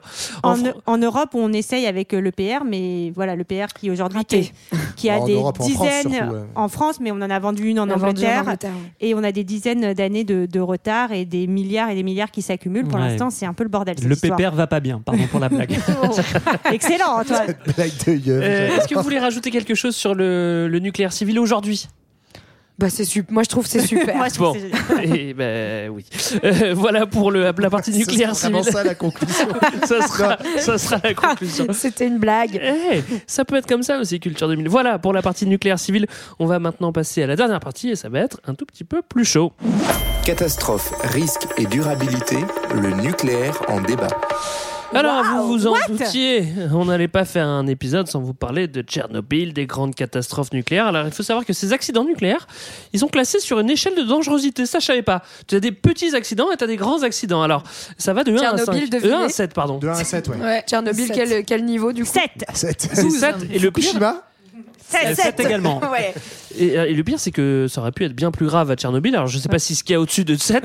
Bah, ça s'appelle la, la fin du monde. Ah hein, oui, Greg. c'est ça, oui, c'est Il n'y a pas besoin d'échelle pour ça. Ouais, alors Euh, c'est l'échelle internationale des événements nucléaires et radiologiques. Et donc, euh, bah, ce que tu disais, hein, Fukushima, Tchernobyl, euh, c'est 7. Three Mile Island, euh, dont parlait Sarah tout à l'heure en 79, c'était déjà 5. Donc 5, c'est genre, il y a un risque en dehors du site hein, quand même déjà. Donc là, il y a les pompes du système de refroidissement qui tombent en panne, il y a une fusion partielle d'un des réacteurs. Là, là, tu parles de Three Miles Island. Three hein. Mile ouais, Island, d'accord. Ouais, ouais. En ouais, ouais. 79. Pennsylvanie en 79, ouais. Où en gros, euh, bah, c'est Greg qui a très bien formulé ça en disant que c'est Homer Simpson qui ouvre la, vanne de, la vanne de secours pour refroidir, mais il se trompe. Et en fait, il l'ouvre pas. Et euh, voilà, donc il y a aussi des erreurs C'est humaines. vraiment une erreur lutine. C'est vraiment ballot. Ça, c'est une grosse erreur lutine. hein. On peut pas, on peut pas dire le contraire. Et ça va dégager un petit, euh, quand même, un petit Bah, nuage des gaz radioactif, radioactifs, des ouais. gaz radioactifs. Petite augmentation de Et euh, cancer. selon les autorités, voilà, pas de problème, mais quand même petite augmentation des cancers. Alors, Là, on est que au niveau 5. Ouais, hein. C'est ça pour dire pourquoi est-ce qu'on présente cet, euh, cet accident nucléaire là en premier parce que effectivement c'est le premier qui a un- à partir du niveau 5 il peut y avoir des risques hors site avant ça jusqu'au niveau 4 il y a des risques mais à l'intérieur donc bon bah les scientifiques crèvent ceux qui bossent mais dedans. ils sont entre eux là à partir du 5 Ouais, ça commence à être chaud aussi. un petit peu en dehors et effectivement Ouais. mais en fait là il y, a- il y a quand même eu une limitation c'est que le toit du réacteur n'a pas explosé et donc euh, il y a eu il y a eu des fuites mais euh, c'est resté modéré Il y a eu quand même, je crois, 200 000 personnes qui sont barrées. Ouais, de- de déplacer, après qui, ouais. qui sont qui sont revenus, mais euh, on en a déplacé, on a déplacé que les enfants très jeunes et les femmes enceintes, mais il y a quand même un certain nombre de personnes qui se sont dit ouais moi je vais peut-être y aller un peu quelque temps, Et un puis, peu. et puis, euh, avec les chiffres, on a constaté quand même qu'il y a une, surrepré- enfin, une, su- une surreprésentation du cancer Bien dans sûr. la région. Et donc, il y a, on peut pas prouver que c'est directement lié à ça, mais il y a des tout petits faisceaux d'indices. Alors on est que sur un niveau 5, hein, vous inquiétez pas, a- on va voir, Ah, on va voir mieux niveau après. 7. On va continuer avec le plus tristement célèbre des accidents nucléaires, c'est la centrale Lénine de Tchernobyl euh, en 1986. Et là, c'est un petit, un petit peu plus balèze hein, quand même. hein. Bah ouais, il va y avoir euh, une suite euh, d'erreurs lors euh, d'un exercice, suite d'erreurs euh, humaines. et euh, bon, globalement, euh, le réacteur va se mettre à surchauffer, à exploser, le toit de la centrale va complètement péter. C'est très bien montré, euh, encore une fois, dans la série de Tchernobyl, même si tout n'est pas exact. Je trouve qu'on comprend quand Ouais. même un, un- un certain nombre un de choses. ouais. Et euh, le cœur de réacteur se retrouve à l'air libre, euh, euh, prend Cool. feu. Sympa. Et donc, euh, bah, globalement, pendant 10 jours, il va y avoir des rejets de poussière et de gaz radioactifs partout euh, autour de Tchernobyl. Ouais, Tchernobyl qui est pas très loin de Kiev. Hein, euh, Mm. bon, euh, on n'a pas évacué Kiev à ce moment-là, évidemment, parce que bon, Ni, On ni cachait un petit Tchernobyl peu- au début, hein, d'ailleurs. ni Tchernobyl au début. Tchernobyl. Ouais, les on premières pour- 24 heures. hein. On pourrait faire un épisode entier là-dessus. D'ailleurs, on Oui. avait fait un petit billet à l'époque euh, de Culture 2000 sur, euh, sur Tchernobyl. Mais Excellent, c'est pas toi qui l'avais fait d'ailleurs je sais plus. non, mais euh, enfin, c'est c'est un sujet en soi. Ce qui est dingue, c'est qu'en fait, euh, il y a deux trucs. À la fois, c'est effectivement un accident tristement humain qui aurait pu arriver n'importe où. À la fois, il se trouve que ça arrivait aussi en URSS ou en, en période de guerre froide, même si c'est de guerre froide, avec cet enjeu de ah, il y a un accident, il faut pas trop le dire. Et donc, ça, ça a eu des, conséquences- pardon, humaines dramatiques parce que, en fait, euh, on a mis trois jours à évacuer la ville de Pripyat, qui est vraiment juste à côté, qui fait quand même 50 000 habitants, parce que, en fait, les autorités soviétiques ne voulaient pas dire que le cœur de réacteur avait explosé, donc on, on minimisait les accidents. Et c'est uniquement parce que en Occident, jusqu'en Finlande et en Allemagne, on a commencé à avoir des compteurs qui comptaient que la, la radioactivité, elle était largement au-delà de la normale, que les soviétiques ont été obligés de dire ah oui, en fait, euh, ça a déconné. Oh, on a un peu déconné. Et donc là, ils ont envoyé Ah, le lourd. ça a brûlé de- un endroit, je me rappelle plus est- trop où. Ce qui est quand même intéressant, donc euh, c'est ce nuage va se déplacer quasiment sur toute l'Europe, mais va bien sûr s'arrêter aux frontières de la France. non, mais ça c'est hyper intéressant parce que la France, euh, elle a un vrai enjeu de défendre son nucléaire civil puisque Mhm. c'est sa principale source d'électricité. Et donc c'est assez intéressant. Par exemple, t'as des témo- il y a des témoignages de personnes qui vivent en Alsace à l'époque, donc qui captent la télé euh, Ouais, c'est vrai, allemande. ils sont fort, ils sont à la frontière et ils disent en fait, on voit à la télé que les Allemands disent restez chez vous, euh, lavez extrêmement bien vos fruits et légumes, n'en mangez plus, et qu'en France, de l'autre côté, sortent plus. euh, à non. 5 km, on En- leur dit en- tout en va fait, bien. c'est ça. Bien sûr, c'est que l'Allemagne et l'Italie ont pris euh, des mesures et dans les premiers jours euh, en France, eh bien tout va bien. C'est un nuage qui est très bonhomme, quoi, qui s'arrête aux frontières. Moi, je me souviens de Fertile, hein, je Voilà. crois qu'il y avait l'adjectif Exactement. fertile. Non, mais tu vois, il n'était pas, il était pas à son aise en France. Et je me souviens d'Alain Madelin. Je me souviens parce que j'ai vu la vidéo plus tard. Parce que ma mère à l'époque était enceinte bah, de, du bébé que que j'étais et donc Alain Madelin à l'époque était ministre de l'industrie, qui est interrogé. La euh, France, elle est bien. je crois par Noël ma mère, ça ne s'invente pas. Et il essaie de rassurer, bien sûr, et il essaie de rassurer les gens. Et je l'entends euh, dire du calme, du calme. Allez faire vos courses, allez au marché, il ne se passe rien. Ouais. Ouais. Ah oui. Bah, un Alors- peu comme juste avant le Covid quand on est allé au théâtre. Et quand on a été voté, c'est un petit peu. Bon, bah, en tout cas, juste euh, un petit chiffre parce que moi ça m'a quand même perturbé. Enfin, on estime qu'il y a 800 000 personnes donc qui auraient été touchées euh, directement par euh, la, la catastrophe de Tchernobyl euh, en 86. Dix ans plus tard, en 96, il y a seulement 350 000 personnes qui survivent et 20 ans plus tard, en 2006, 150 000. Donc juste pour euh, montrer le, le taux de mortalité absolument énorme euh, des gens qui ont été touchés par Il y a, cette il y a un vrai. Combat d'ailleurs, enfin, y compris politique, sur euh, la comptabilisation des morts. Mm. En fait, d'après l'ONU, j'ai plus le chiffre exact, mais d'après le rapport de l'ONU, je crois que c'est à peine 10 000 morts, quelque Ouais. chose comme ça. Enfin, à Mm, peine, c'est déjà rien. beaucoup. Mais effectivement, on sait aujourd'hui que euh, si on compte les, con- les cancers et toutes les conséquences Ouais. à long terme, ça se compte plutôt en centaines de milliers de morts de la catastrophe. Alors, vous le, si vous regardez la, la série de Tchernobyl, vous allez, euh, vous allez euh, Faire des euh, crises d'angoisse. faire des crises d'angoisse et faire connaissance avec les liquidateurs. C'est toutes ces personnes qui sont venues pour, euh, qui ont donné strictement de leur personne. Et c'était possible à l'époque de, Leur vie, à ouais. l'époque de Ouais. l'Union soviétique, je pense moins aujourd'hui, euh, qui ont euh, balayé euh, à main nue euh, ces, euh, ces déchets radioactifs. Et finalement, euh, ils étaient combien? 500 000 Et il y en a combien qui sont morts? Ben, La je- moitié, je crois. Ouais, 60 mais 20 ans 000, après, 60 000 finalement, ils sont pas sont morts morts. sur le coup. Je trouve Non, ça non. vraiment incroyable, moi. Mais ouais, mais de cancer, de tout. Et les liquidateurs, c'est ceux qui nettoient, comme tu as dit, mais c'est aussi euh, tous ceux qui, en fait, ont fait le coffrage. On a Ah dû oui, coffrer. Parce que ça, on s'en rend pas compte. Il y a une explosion qui crée des déchets partout, mais si tu refermes pas un cœur de réacteur, bah, on l'a dit, l'uranium, il est radioactif pendant des milliers d'années. Donc, en fait, si tu le laisses euh, Mm. ouvert sans un coffrage de béton, ça aurait pu encore durer très longtemps. Ouais, c'est ça. Il y, a, il y a les liquidateurs et puis en fait, c'est ce qu'il faut se rappeler, c'est quand même, c'est que le- la, la vie quotidienne de, de milliers de personnes va être bouleversée en Biélorussie, en Ukraine, en Russie. Et au départ de cet épisode, j'ai un peu cassé l'ambiance euh, directe en parlant d'Alexievitch et, et d'un livre qui est, qui est très, très fort, mais aussi assez assez déprimant. Et elle raconte bien que je me souviens d'un témoignage qu'elle rapporte euh, d'une personne qui dit que pour elle, le, le plus dur, c'est de ne plus pouvoir manger les légumes de son jardin. Il y a des maisons qui vont être rasées, donc voilà, c'est il y a les il y a les, les morts euh, quasi immédiats qui sont ceux que- qui sont intervenus au moment de la centrale, et puis après il y a toute cette vie, tout ce Ouais. territoire qui est Encore aujourd'hui. Encore aujourd'hui. Rayon de 30 km autour euh, de Tchernobyl, euh, inhabitable. Qui est devenu aussi une zone touristique euh, pour Tout les, euh, pour le comment on dit Le les dark tourism, Tourisme noir, euh, on va en parler dans un prochain épisode. De euh, 20 minutes avant, la, fin du mois. Vous voyez qu'on est un peu raccord au niveau des thèmes. Alors, il y a un truc. marketeux, là, putain. Pour le coup, il y a un truc que je ne savais pas du tout euh, sur Tchernobyl, c'est que en fait, bah, il y a un réacteur euh, qui, qui merde et qu'il y en a deux autres à côté, et qu'en fait, les deux autres à côté ont continué de tourner jusqu'en ouais. 2000. C'est incroyable. Wow les Ah gars, ouais wow Ouais, les ouais. gars, Il y en what a the fuck. trois- trois- Il y a quatre réacteurs. C'est le quatrième, je crois, qui a merdé. Et je crois qu'il y en a trois autres qui ont Ouais. continué à fonctionner.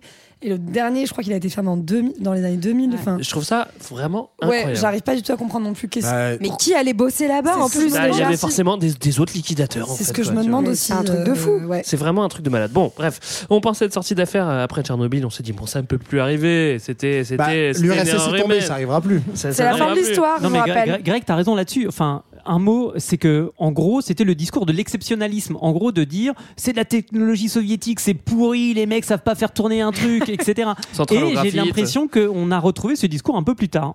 On va le retrouver un petit peu plus tard, euh, bah, justement euh, en 2011, parce que euh, celle-là, on s'y attendait pas du tout, et c'est encore une fois exceptionnel, parce qu'il y a un méga séisme de 9,1, c'est pas rien, hein, Non, et un méga fort. tsunami qui est très fort aussi, et donc ça va faire la catastrophe de Fukushima en 2011. Alors, ce qui est très, enfin, ce qui est intéressant, je trouve, c'est que euh, autant euh, quand on est euh, sur Tchernobyl ou Three Miles, on a euh, des dysfonctionnements euh, de la centrale, des erreurs humaines qui vont mener en fait à la catastrophe.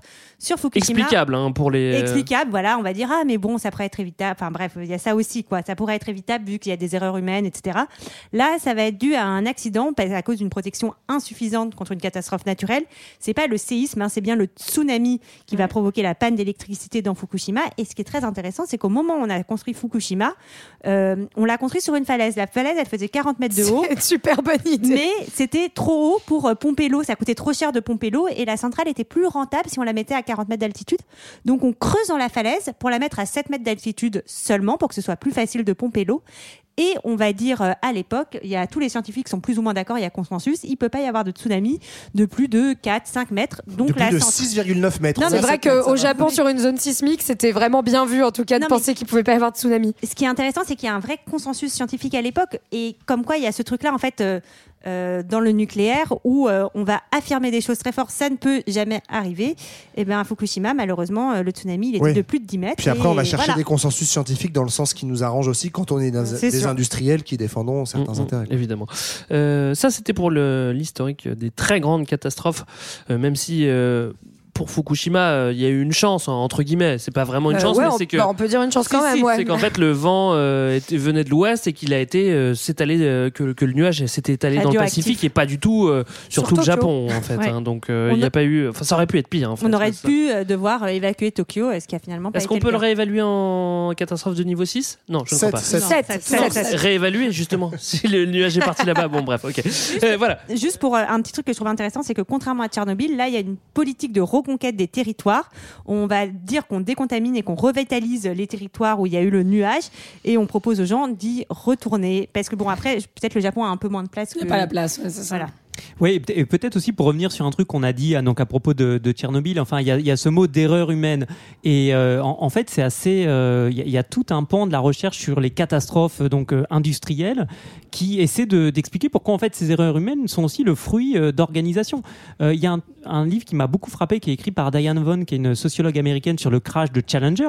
Vous allez me dire, mais Challenger, c'est pas donc en 86 cette, ce, ce vaisseau américain qui a explosé ne carburait pas au nucléaire, c'est vrai, mais la thèse qui a prédominé pendant une époque, c'était euh, celle d'une erreur humaine. Et puis Diane Vaughan, par une enquête très longue, elle a mis 10 ans pour écrire un livre qui est énorme, euh, a montré que c'était en fait ce qu'elle appelle la normalisation de la déviance. C'est comment des organisations, et en l'occurrence ici la NASA et tout ce qui est à l'intérieur de la NASA et puis les relations avec les sous-traitants, ont normalisé progressivement des choses qui n'étaient pas normales, notamment sur euh, une composante euh, de, cette, euh, de, ce, de ce shuttle, de ce vaisseau. Et donc de dire, voilà, attention sur le nucléaire, c'est facile de dire, c'est la faute à un tel, c'est la faute à Boris, c'est la faute, voilà, de montrer qu'il y a quelque chose aussi qui relève de l'organisation et que parfois une longue sédimentation de pratiques, de travail, d'habitudes, etc., peut aboutir à la fin du chemin à des catastrophes. Ouais, ouais, ouais. Après, il y a plein de moyens d'avoir une catastrophe. Il n'y a pas que ça. Exactement. Voilà, Ouais. c'est ça. Mais c'est de montrer que tout ça, c'est un truc plus collectif Ouais. que ce qu'on croit. C'est Ouais. facile de trouver le coupable dans la faute, Ouais. de dire, hé mec, t'auras pas ta prime à la fin du mois parce que t'as vu tout le bazar que t'as Parce que foutu. t'as fait péter la centrale. Donc euh, franchement, voilà. Mais en fait, euh, il faut déconstruire tout ça. Ok, on va maintenant regarder du côté des risques actuels. Il faut se dire que, euh, mine de rien, euh, le nucléaire euh, et c'est les centrales qu'on a en France, par exemple, c'est une vieille technologie qui n'a pas trop changé.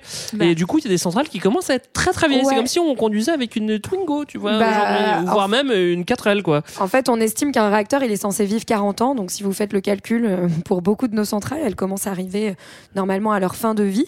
Et en fait, bah, le problème aussi du nucléaire, c'est quand même que ça coûte très très cher. Ça coûte très très cher de les rénover. Ça coûte très très cher potentiellement de reconstruire des réacteurs Et de Et les du- démanteler aussi. et hein. de les démanteler.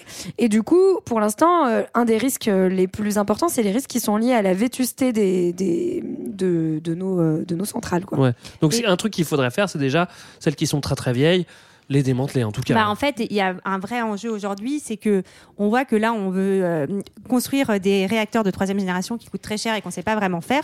Et donc, euh, on se dit à côté, l'autre solution, c'est de se dire, allez, nos vieilles centrales, peut-être qu'elles peuvent tenir un peu plus longtemps. Et c'est ce que ce qui est appelé par euh, EDF le grand carénage.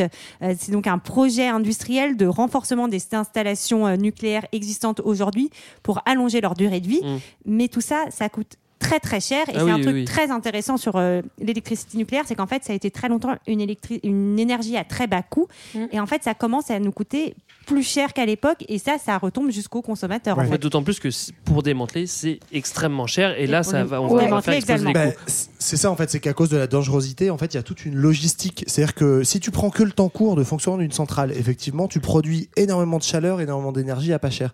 Mais si tu prends sur le temps long, en comptant la fabrication, le démantèlement, la gestion des déchets, etc. Et ben en fait, euh, et c'est toujours pareil, l'économie, tout dépend. Qu'est-ce que tu regardes Et si tu regardes sur le temps long, en fait, c'est une économie qui coûte très cher. Et aujourd'hui, EDF, Areva, etc. sont extrêmement endettés Mm. à cause du Areva qui n'existe même plus d'ailleurs Oui, euh, bah aujourd'hui parce que C'est ce qu'on appelle en, en écologie le cycle de vie du produit, c'est-à-dire de vraiment de- du moment de la conception jusqu'au Mm. au détritus. Sachant que c'est une vieille euh, technologie. Un risque euh, qui n'avait pas du tout été pris en compte à- euh, lors de la construction des centrales, bah, c'est les attaques terroristes. Un avion, une tour, une centrale, vous voyez ce que ça peut donner? Bon, Non, un truc pas cool On n'a pas très envie d'y penser, ouais. C'est vrai que en fait, cette idée-là est venue principalement après 2001. Alors peut-être qu'il y en avait qui avaient pensé avant, mais ça devient beaucoup plus concret après euh, après 2001 et le World Trade Center. On se dit euh, un avion sur une centrale et c'est la catastrophe. hein. Bah, en fait, c'est toujours pareil. C'est que plus tu as une technologie qui est potentiellement dangereuse, plus tu as des moyens de détournement qui peuvent être dangereux. Donc, tu as raison, tu as une attaque euh, par un avion. On, on a peur aussi aujourd'hui des phénomènes de cyberattaque, Ouais. puisque, en fait, euh, la, la question de réaction, des enfin, de- le contrôle des réacteurs est aussi beaucoup contrôlé par informatique. Donc, euh, qu'est-ce qui se passe si, euh, d'un seul coup, en fait, on désingue tout le système informatique d'une centrale nucléaire? On préfère pas savoir. Euh, voilà, donc il y, a tout un tas de phénomènes qui, qui naissent de ça. Quoi. Alors ils sont censés être euh, autonomes, hein, avec euh, on peut pas interagir dedans, mais après on l'a bien vu dans les films, dans les films américains, il y a un mec qui arrive avec une clé USB dans la centrale et il la Ouais, branche voilà. et ça pète. Bon, clairement le scénario c'est ça, hein, sinon euh, tu peux pas y aller avec un, avec internet, tu vas pas te brancher à la centrale. Bref, Euh, d'autres risques aussi, c'est euh, le risque de bombes sales ou de Ouais. bombes radiologiques, c'est comme ça que ça s'appelle. Ouais, ça c'est euh, un vol de matière radioactive en fait. Ça c'est un euh, film aussi, hein. Toujours. Mais c'est vrai. Ouais, pour la, en fait, on peut coller cette matière radioactive à une bombe classique. Et donc, Al-Qaïda a déjà volé des matières. Les séparatistes tchétchènes aussi ont créé des bombes sales. Donc, c'est un autre risque. Euh, T'ajoutes à ça que, quand même, en France, chaque année, il y a 15 tonnes de déchets qui se déplacent sur les routes de France. Ouais. Et que, bah, enfin, ouais. Qui on passent par des points sensibles. en On plus, sait quoi. toujours pas quoi en faire. Quoi. Mm. On, les, on les vitrifie, on les fout sous terre. Mais c'est quand même un, un gros problème. Oui, le problème c'est que pour aller les foutre sous terre, enfin encore on le fait pas en France, pour, pour, pour aller les, les stocker, il faut Mm. quand même qu'ils traversent toute la France, enfin depuis. Cherbourg jusqu'au sud de la France, je, je me rappelle plus comment ça s'appelle. Faut pas qu'il y ait un accident, Le quoi. site Bure, non, c'est Bure. Non, c'est enfin aujourd'hui. Euh, c'est dans l'Est, c'est le site d'expérimentation. Non, mais peut-être que comme ça, on peut le dire parce que c'est un autre, un autre des risques. hein, c'est le problème des déchets euh, nucléaires. Euh, donc, euh, on, on va pas rentrer dans les détails, mais en gros, il y a des déchets à vie courte, moyenne, longue, qui sont plus ou moins radioactifs. Après, on peut juste dire hein, les déchets à vie courte, parce que quand on entend 300 vie ans. courte, moi en fait je pense 10 ans, tu vois. Non, c'est 300 ans, hein, vie C'est courte. 300 ans et c'est par exemple même des choses dans des cabinets de radiologie médicale, c'est pas que dans les que dans les centrales. Bon, bref, tout ça, en tout cas les moyens et longs, euh, globalement, on les envoie euh, à la Hague euh, et euh, ils sont entreposés à la Hague, mais le but un jour c'est de les entourer, les enterrer sous terre à plus de 500 mètres et ça c'est le site CIGEO à Bure, c'est le projet CIGEO qui est en cours. Mais pour l'instant, euh, il n'est pas, enfin, il n'est pas terminé. Et euh, en Allemagne, euh, aux États-Unis, il y a déjà des sites où on enterre euh, sous terre à plus de 500 mètres euh, les déchets.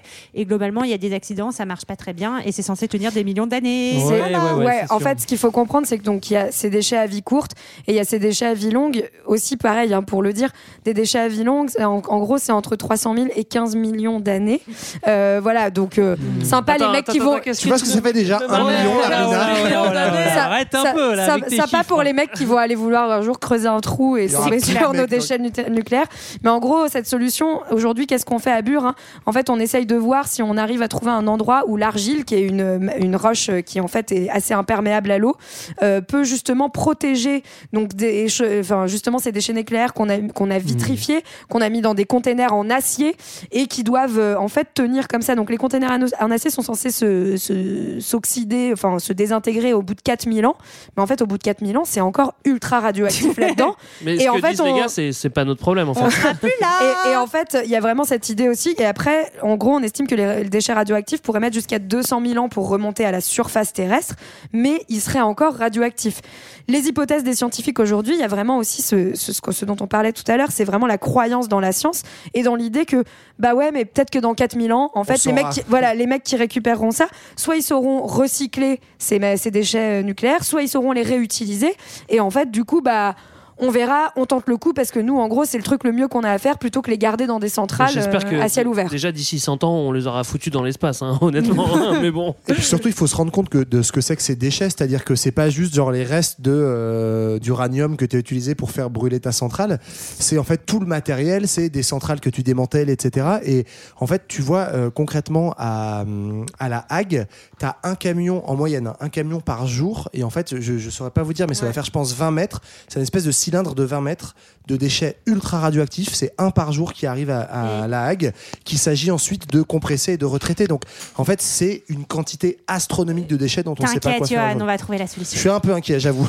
Ouais, on parlait de, de Bure, c'est vrai que c'était bien de, de l'évoquer dans, dans cet épisode. Peut-être que Sarah est un petit peu inquiète parce que je, je sais que tu me l'as dit avant l'émission que tu as fait une offre pour une maison et tu comprenais pas pourquoi c'était si peu cher. Ah bah, bon, c'est rien, voilà, bah Ah, écoute, c'est c'est pas grave, tu auras des enfants qui auront trois yeux. Et, et non, je- ce que je voulais dire, c'est, euh, Marlène, tu l'évoquais sur les termes, c'est un truc qui est important quand même parce qu'on parle de. Il y a plein de mots autour du nucléaire. Et il y a des mecs qui ont bossé, qui ont euh, porté un, un terme là en 82 qui s'appelle le nuke speak. Donc c'est une référence au, au terme d'Orwell dans dans son livre. euh, et euh, en gros, c'est de dire, euh, voilà, attention aux mots, décortiquer ce qu'il y a derrière, parce que parfois on va parler de, de déchets qui sont de, de faible, moyenne, haute activité. Parfois on va parler d'incidents au lieu d'accidents, de départ de feu au lieu d'incendie. Donc voilà, il faut à chaque fois déplier tout ça.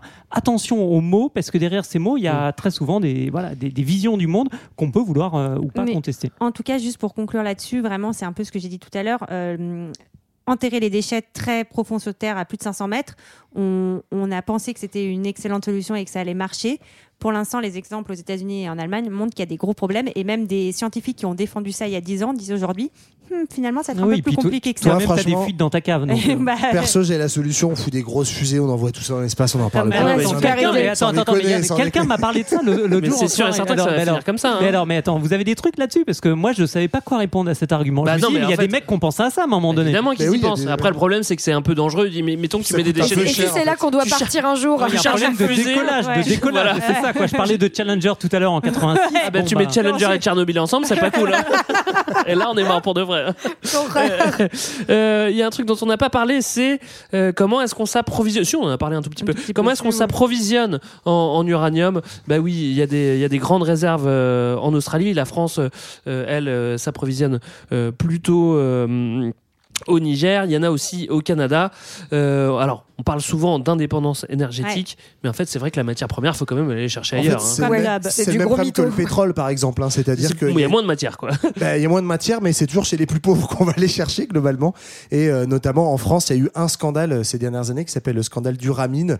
On va pas Affreux. rentrer dans le détail, mais c'est un voilà, euh, C'est Areva, incroyable. politique, industriels sont mouillés et donc euh, bah, c'est toujours pareil quand il faut aller chercher de la matière première euh, et qu'il y a des écarts de richesse comme ça, on crée vraiment des, des, des, des problèmes géopolitiques assez forts. Quoi. Ouais. Alors après, je rappelle aussi qu'il y a, je crois qu'il y a 30% des réserves d'uranium qui sont en Australie, le- un autre 20% qui, qui est au Canada, et le reste qui est euh, justement euh, En euh, Kazakhstan. Sahara. mais bon, voilà. Kazakhstan Bon. aussi. Kazakhstan aussi, je crois. ouais. Alors, euh, on a parlé des minerais, on a parlé euh, des problèmes de déchets nucléaires. Donc, évidemment, quand on met tout ça bout à bout, euh, les catastrophes, les déchets, euh, les risques d'attaque, bon, bah évidemment, ça plaît pas forcément. Évidemment, on est tous flippés. Et c'est très vite qu'on a vu apparaître euh, un mouvement antinucléaire. Alors, au début, c'est vraiment focus sur les armes parce qu'on n'a pas trop de visibilité sur, euh, sur, euh, sur les centrales et sur les risques de, des déchets, etc., etc., dont on vient de parler. Au début, on a peur de la- de, de- de l'arme nucléaire. Et on a raison, hein, évidemment. Oui, c'est ça. En fait, dans l'après-guerre, euh, les premiers opposants au nucléaire, c'est euh, les gens dans le mouvement pacifiste, en fait, qui réagissent au bombardement d'Hiroshima et Nagasaki. Et euh, qui c'est pas une question écologique, en fait, au début. Et il y a plusieurs scientifiques qui appellent à la non-prolifération dès ce moment-là, à l'interdiction de l'arme nucléaire pour ces raisons. Et euh, donc, dès les années, fin des années 50, en Angleterre, on a une campagne pour le désarmement nucléaire. En France, en 58, il y a 82 personnes qui pénètrent dans l'usine nucléaire de Marcoule, là où il y a mon tonton qui travaille. On le salue d'ailleurs. Big. Voilà, big up, à, big, big up à toi, Christian. Cette usine qui donc euh, produit du plutonium pour la bombe atomique. Et en 63, il y a le mouvement contre l'arme atomique qui s'oppose carrément à, à tout armement atomique. Mais en fait, c'est des choses qui vont évoluer euh, après les années 70 et euh, où ça va euh, évoluer évidemment vers quelque chose de plus écologique. Petit- petite anecdote sur ce mouvement de 58 en Angleterre. Euh, le logo euh, de, de- Oui, de- euh. du désarmement, en fait, c'est le logo. Peace and love. Voilà, exactement. Et c'est drôle et qui a été repris après par les hippies. À la base, c'est vraiment un truc anti-nucléaire. Ouais, c'est assez marrant. ça- je trouve ça assez cool. Mais- ouais, alors qui veut parler? Vas-y. Non, mais à cette époque-là, en fait, ce qui est intéressant, c'est que on est au tout début de ce qui deviendra après un mouvement écologiste, mais aussi pour remettre en contexte, c'est un mélange de, en fait, mouvement anti-guerre froide, anti-Vietnam aussi aux États-Unis, c'est-à-dire qu'il y a plein hein, de, de mobilisations politiques qui viennent converger sur cette question du nucléaire parce que on est dans cette Mm. période de guerre froide où, en gros, on a peur de se faire euh, péter les uns les autres avec la bombe. Et en fait, ça, c'est marrant parce que euh, ça va venir euh, euh, infuser aussi, notamment tout le mouvement hippie, effectivement, euh, dont Ouais. tu parlais, qui n'est pas forcément sur la question nucléaire, mais qui va aller chercher ces enjeux stratégiques-là Ouais. à ce moment-là pour euh, se fédérer. Bah, justement, dans, dans les années 70, euh, l'anti-nucléarisme prend de l'ampleur et puis euh, du Ouais. coup, il se colle des, des- des fleurs dans les cheveux. Et après, euh, Antoine? Non, bah c'est euh, en tout cas à cette époque, c'est vrai. Tu parles de fleurs dans les cheveux, ce qui est, moi, je trouve assez fort et peut-être aussi assez touchant, c'est que c'est un mouvement qui euh, a une critique politique globale. Ça veut dire que le nucléaire est attaqué, bien sûr, mais aussi le nucléaire comme partie d'un tout. C'est-à-dire Ouais. qu'il y a une critique de la consommation, du capitalisme, des pouvoirs euh, policiers et militaires. Et ça, ensuite, dans les années 80, on sait que c'est une critique qui va s'affaiblir pour des tas de raisons, mais que dans les années 70, il y a quelque chose de très fort. Je cite juste un nom parce que pour moi, c'est en tout cas, c'est important de citer aussi euh, de temps en temps des noms. Il y a une manif en juillet 77 à Crémalville contre justement un projet nucléaire et il y a quelqu'un qui est prof qui s'appelle Vital Michalon qui va mourir euh, justement lors d'une intervention policière. Et donc voilà, donc ces mouvements-là vont aussi être marqués par des victimes nombreuses, en tout cas des oppositions qui à l'époque sont complètes sur le plan politique. Ouais, en fait, euh, pour, pour rebondir là-dessus, hein, ça, le mouvement antinucléaire, il va re- rejoindre une critique politique très forte, notamment euh, sur les critiques de, des questions démocratiques. hein. En fait, euh, il y a vraiment l'idée que justement, on nous cache des choses, que la population n'a pas accès à des informations transparentes sur la sécurité des centrales, qu'il y a un lobbying du nucléaire très important, avec des endroits en fait où il y a vraiment des villes du nucléaire où les entreprises ont acheté les terres plus chères que euh, ce qu'elles coûtaient pour pouvoir installer des centrales, fournissent de l'emploi à tout le monde. Donc en fait, il y a aussi l'idée vraiment de, de payer l'acceptabilité de cette, euh, de cette source d'énergie. Il y a toute la question de la sous-traitance aussi qui est de plus en plus importante et qui du coup euh, accroît les risques euh, au, au- au sein de ces centrales. Et puis il y a même eu des scandales de santé, hein, puisqu'en fait on a appris que dans les années 70, il y a même des scientifiques qui ont fait des expériences sur les gens, notamment aux États-Unis, pour savoir, pour connaître les effets de la radioactivité, notamment dans des hôpitaux psychiatriques ou auprès de populations pauvres, à qui on injectait des petites doses de radioactivité pour connaître les effets sur la santé des gens et pouvoir ensuite en, fait, pour, pourquoi Parce que quand il y avait des procès ensuite contre les entreprises nucléaires, contre des centrales de gens qui avaient des surplus, enfin des cancers, etc. Bah, c'était une, mani- une manière d'étudier les effets sur la santé du nucléaire et donc de, de les invisibiliser en disant bah non, euh, c'est des effets indirects et de rejeter la faute sur les gens, sur une responsabilité individuelle en disant bah, vous avez un cancer, c'est peut-être parce que en fait vous fumez trop de clopes, que vous mangez mal et pas parce qu'il y a une centrale nucléaire à côté de chez vous. Quoi. Alors, ça peut, ça peut converger, hein, c'est convergence des luttes là. Si tu Non, fumes mais- que t'habites à côté d'une Non, centrale, mais c'est ça, des foutu. Injections au plutonium qui ont démarré me- même dès les années 40. hein. je pense à quelqu'un qui s'appelle Eb Cade qui a eu euh, des injonctions au plutonium alors qu'il venait d'avoir un accident, alors qu'il se rendait euh, sur le site, je crois que c'était du projet Manhattan. Bref, en tout cas, des gens chez qui on a injecté pour bah, simplement faire des, des cobayes Mm. humains euh, au mépris de toutes les lois de déontologie, de dignité, de respect de la personne humaine pour voir un petit peu ce que donnait euh, ce, ce plutonium euh, injecté. Alors, je reviens un petit peu sur l'après 70 et, et, et justement la création de beaucoup de beaucoup d'associations, beaucoup de groupes euh, régionaux, nationaux, internationaux. Alors, euh, évidemment, on pense euh, à Greenpeace, euh, on pense aux Amis de l'Alter, on, pense euh, à plein de groupes antinucléaires, à, à tel point que des fois, euh, bon, euh, nous, les enfants euh, qui qui sommes nés dans les années 80-90, euh, euh, on est tous antinucléaires de base, même sans savoir comment fonctionne une, une centrale. Maintenant, on le sait. hein. Bon, on n'est plus Ouais. pareil. Maintenant, on- Ah maintenant, Maintenant, on est adulte. non, et puis bon, euh, ces mouvements vont être euh, aussi renforcés avec les catastrophes nucléaires dont on a parlé. Et on va voir quand même un certain nombre de pays qui vont euh, décider de euh, sortir du nucléaire. euh, Pour en citer quelques-uns, l'Autriche en 78, l'Italie en 87, la Belgique en 99 ou euh, l'Allemagne au début des années, euh, des années 2000. Donc euh, il y a des vrais choix très forts politiques qui sont pris dans certains Ouais. pays. Aucun d'entre eux, je pense, n'avait comme la France, parce que c'est le gros problème de la France, c'est qu'elle est très dépendante de cette énergie. Mm. Encore une fois, 80% de son électricité. Alors, on a un mouvement antinucléaire qui s'est installé, euh, qui fait bouger les choses, qui réussit même à interdire certaines constructions de centrales, à faire reculer euh, Mm. parfois les États. Et de l'autre côté, on a dernièrement, on a un peu un comeback des pro-nucléaires euh, qui vivent un peu une seconde vie grâce euh, au problème de réchauffement climatique. Et c'est vrai que finalement, ils posent des questions qui font réfléchir aussi parce que le nucléaire, c'est bas carbone. C'est pas vert. C'est pas complètement vert, mais c'est bas carbone. Et on se dit, Mais- en fait, qu'est-ce qu'on fait avec ce truc? Est-ce que, est-ce qu'on préfère brûler du charbon et faire du CO2 pour faire des déchets dans l'air, ou alors faire des centrales et pour euh, Faire faire, des des, déchets déchets qu'on va- radioactifs. Ouais, et, qu'on va- et puis va- peut-être qu'on verra qu'il y a d'autres alternatives que ce dilemme Peut-être. très binaire. Mais peut-être. ceci dit, ceci, c'est vrai que ça pose vraiment un- c'est une question de modèle de société, c'est-à-dire que le, le constat des gens qui défendent ça, et y compris des gens qui font pas forcément partie du lobby nucléaire, mais c'est l'idée que aujourd'hui on est en fait dans une dépendance énergétique folle par rapport à notre mode de vie, au- à la population qu'il y a, et que si on veut sortir de ce modèle de dépendance énergétique, grosso modo, le seul moyen d'amortir la décroissance énergétique, c'est le nucléaire, parce que sinon en fait tu vas affamer populations, tu vas euh, revenir dans des âges très anciens. Cet argument, il est basé sur quoi? En fait, il est basé sur une question d'investissement de- de- d'argent, c'est-à-dire que passer à une transition qui serait douce hors nucléaire, ça coûte extrêmement cher.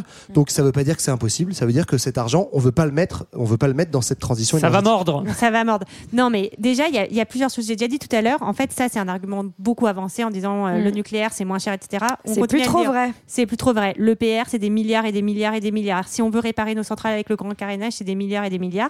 Et l'électricité nucléaire devient de plus en plus chère. Aujourd'hui même, l'énergie, l'électricité produite par le nucléaire commence à croiser les prix des, euh, de l'énergie, de l'électricité Mm. qui vient euh, des, euh, des énergies renouvelables, photovoltaïques, éoliens Et marines. et marines. Il y a des problèmes sur l'éolien, etc. aussi, des questions des de problèmes matériaux, sur, etc. Sur les barrages aussi, hein, c'est pas. Oui, on des l'avait vu problèmes- sur le Mekong hein, d'ailleurs. des problèmes d'intermittence aussi, bien sûr. Euh, disons que l'équation est pas facile à trouver et dire euh, voilà dire euh, il faut sortir du nucléaire demain c'est impossible surtout pour la France mais euh, On a quand même une raclette. Hein. mais, mais l'équation est difficile à trouver. Mais il y a beaucoup de choses qui rentrent en jeu et souvent les très pro-nucléaires euh, minimisent beaucoup euh, le coût financier du nucléaire. Le nucléaire n'est plus une énergie pas chère comme c'était à une époque et euh, surtout minimise euh, la risque. question des déchets radioactifs et des Et risques. du risque instantané. hein. C'est vrai que du jour au lendemain, une situation peut changer avec. euh, ça fait, non, mais ça fait méga flipper. Ouais, mais c'est que le Covid euh, à côté, problème euh, du côté de, de la centrale de, de la Hague, par exemple. Ouais.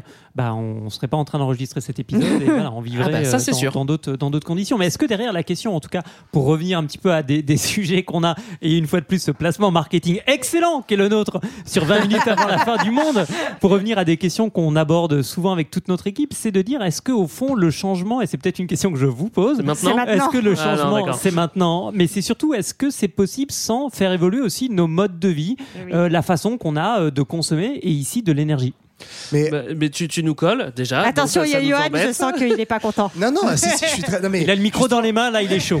Moi, je pense que, MC comme tu dis, c'est une question de mode de vie, mais c'est aussi une question, à mon sens, de choix politique et de choix Bien de sûr. où est-ce qu'on veut Mmh. investir de l'argent. Parce sûr. que justement, on voit bien spécialement en France que le nucléaire, c'est une question de rapport de force. Ouais. Et qu'aujourd'hui, pourquoi on dit que ça coûte moins cher? Parce que effectivement, à un instant T, si on pense court terme, ça coûte moins cher de garder le nucléaire. Et donc, la question, c'est où sont les gens aujourd'hui qui euh, sont prêts justement à, à- à faire, à faire peser en politique le fait que bah, peut-être que ça coûte moins cher à long terme, que en fait c'est euh, une- une- un mode de vie qui est beaucoup plus euh, soutenable, que en fait déjà d'avoir une décroissance énergétique, donc euh, Mhm. peut-être relocaliser l'économie, tout un tas de choses comme ça, et puis effectivement d'investir quelque chose qui peut être paraître coûteux à, à court terme, mais d'investir pour des énergies qui à long terme reviendront de toute façon moins cher. Oui, et en plus, encore pour rebondir sur ce que tu dis, non seulement c'est une question de choix politique qui est d'autant plus cruciale en France, c'est qu'on a notre énergie qui dépend en majorité de ça, mais aussi tout ce qui est euh, emploi, etc. Bien et sûr. donc, euh, enfin voilà, les conséquences de ce changement sont un vrai choix politique qui implique non seulement l'énergie, mais aussi tout un tissu social et économique euh, derrière. Et sans dire qu'on peut pas le changer, évidemment qu'on peut le changer, mais qui demande parce des que moyens. Marlène vient de voir ma tête, c'est pour ça qu'elle dit ça. Oui, c'est vrai, mais qu'est-ce que tu de- fais des milliers de gens qui travaillent dans les Bien centrales Si tu leur emplois. proposes pas de Bon, l'emploi, non, mais de bien sûr, elle ne dit pas de dire demain on laisse tomber celles et ceux qui bossent dans des centrales. La question c'est de se poser ce choix politique collectivement parce qu'on en parlait tout à l'heure quand ça s'est fait en 74 le plan du pépère Mesmer là euh, Mesmer qui était à l'époque euh, premier ministre qui a proposé euh, donc cette ce tout électrique tout nucléaire eh bien euh, je peux je vous prie de croire que vos parents ou vos grands-parents n'ont simplement pas voté pour ça parce que ça a été annoncé à la télé. Et donc euh, il y a quand même une question derrière de démocratie c'est-à-dire de dire est-ce que c'est ça qu'on veut avec toutes les conséquences qu'on connaît les risques euh, voilà pour pour notre société? Je crois qu'Antoine y veut, en tout cas. je suis Voilà. tout nu avec tagué sur moi non au nucléaire. Je vous rappelle que cet épisode était une introduction au nucléaire. Une introduction de Évidemment. trois heures. Et vous voyez, et vous voyez, ça fait une heure et demie et finalement ça mène au débat parce qu'il y a encore plein de questions, ça soulève plein de questions, ça, ça soulève plein de choses et c'est pour ça que c'était important euh, de parler du nucléaire avec vous 20 minutes avant la fin du monde. Dernière question pour finir cet épisode, vous préférez mourir d'un seul coup euh, d'une catastrophe nucléaire ou alors un petit feu avec du CO2 Vous avez le choix. hein. Option 2, je crois. Ouais, moi aussi. Bah, option 2, puisque tenez, on n'a pas le choix, c'est ce qui est en train de nous arriver. Eh ben, on aura peut-être les deux. sait pas, on aura peut-être l'autre. Hein. Attends. on aura peut-être les deux, l'avenir nous le dira. De toute façon, voilà. C'était notre épisode sur le nucléaire. On espère que vous avez appris des choses, que c'est un petit peu plus clair pour vous, au moins scientifiquement. Euh, nos amis de 20 minutes, euh, merci. On vous Merci remercie d'être venus. venu. Merci Vous avez sorti vous. un épisode il y a pas longtemps. Ouais. Quelques jours à peine. Ouais, sur l'imaginaire du nucléaire, c'est ça Exactement. On vous le conseille évidemment. Bah oui, on vous conseille celui-ci aussi, mais vous venez de l'écouter. voilà. Euh, nous, on se retrouve comme d'habitude sur les réseaux sociaux, euh, sur toutes les plateformes de streaming. Et euh, le prochain épisode, ça sera dans 15 jours. Au revoir Ouais. à tous et on se quitte avec Kraftwerk, c'est ça? Tout à fait. Allez, bye bye. Ciao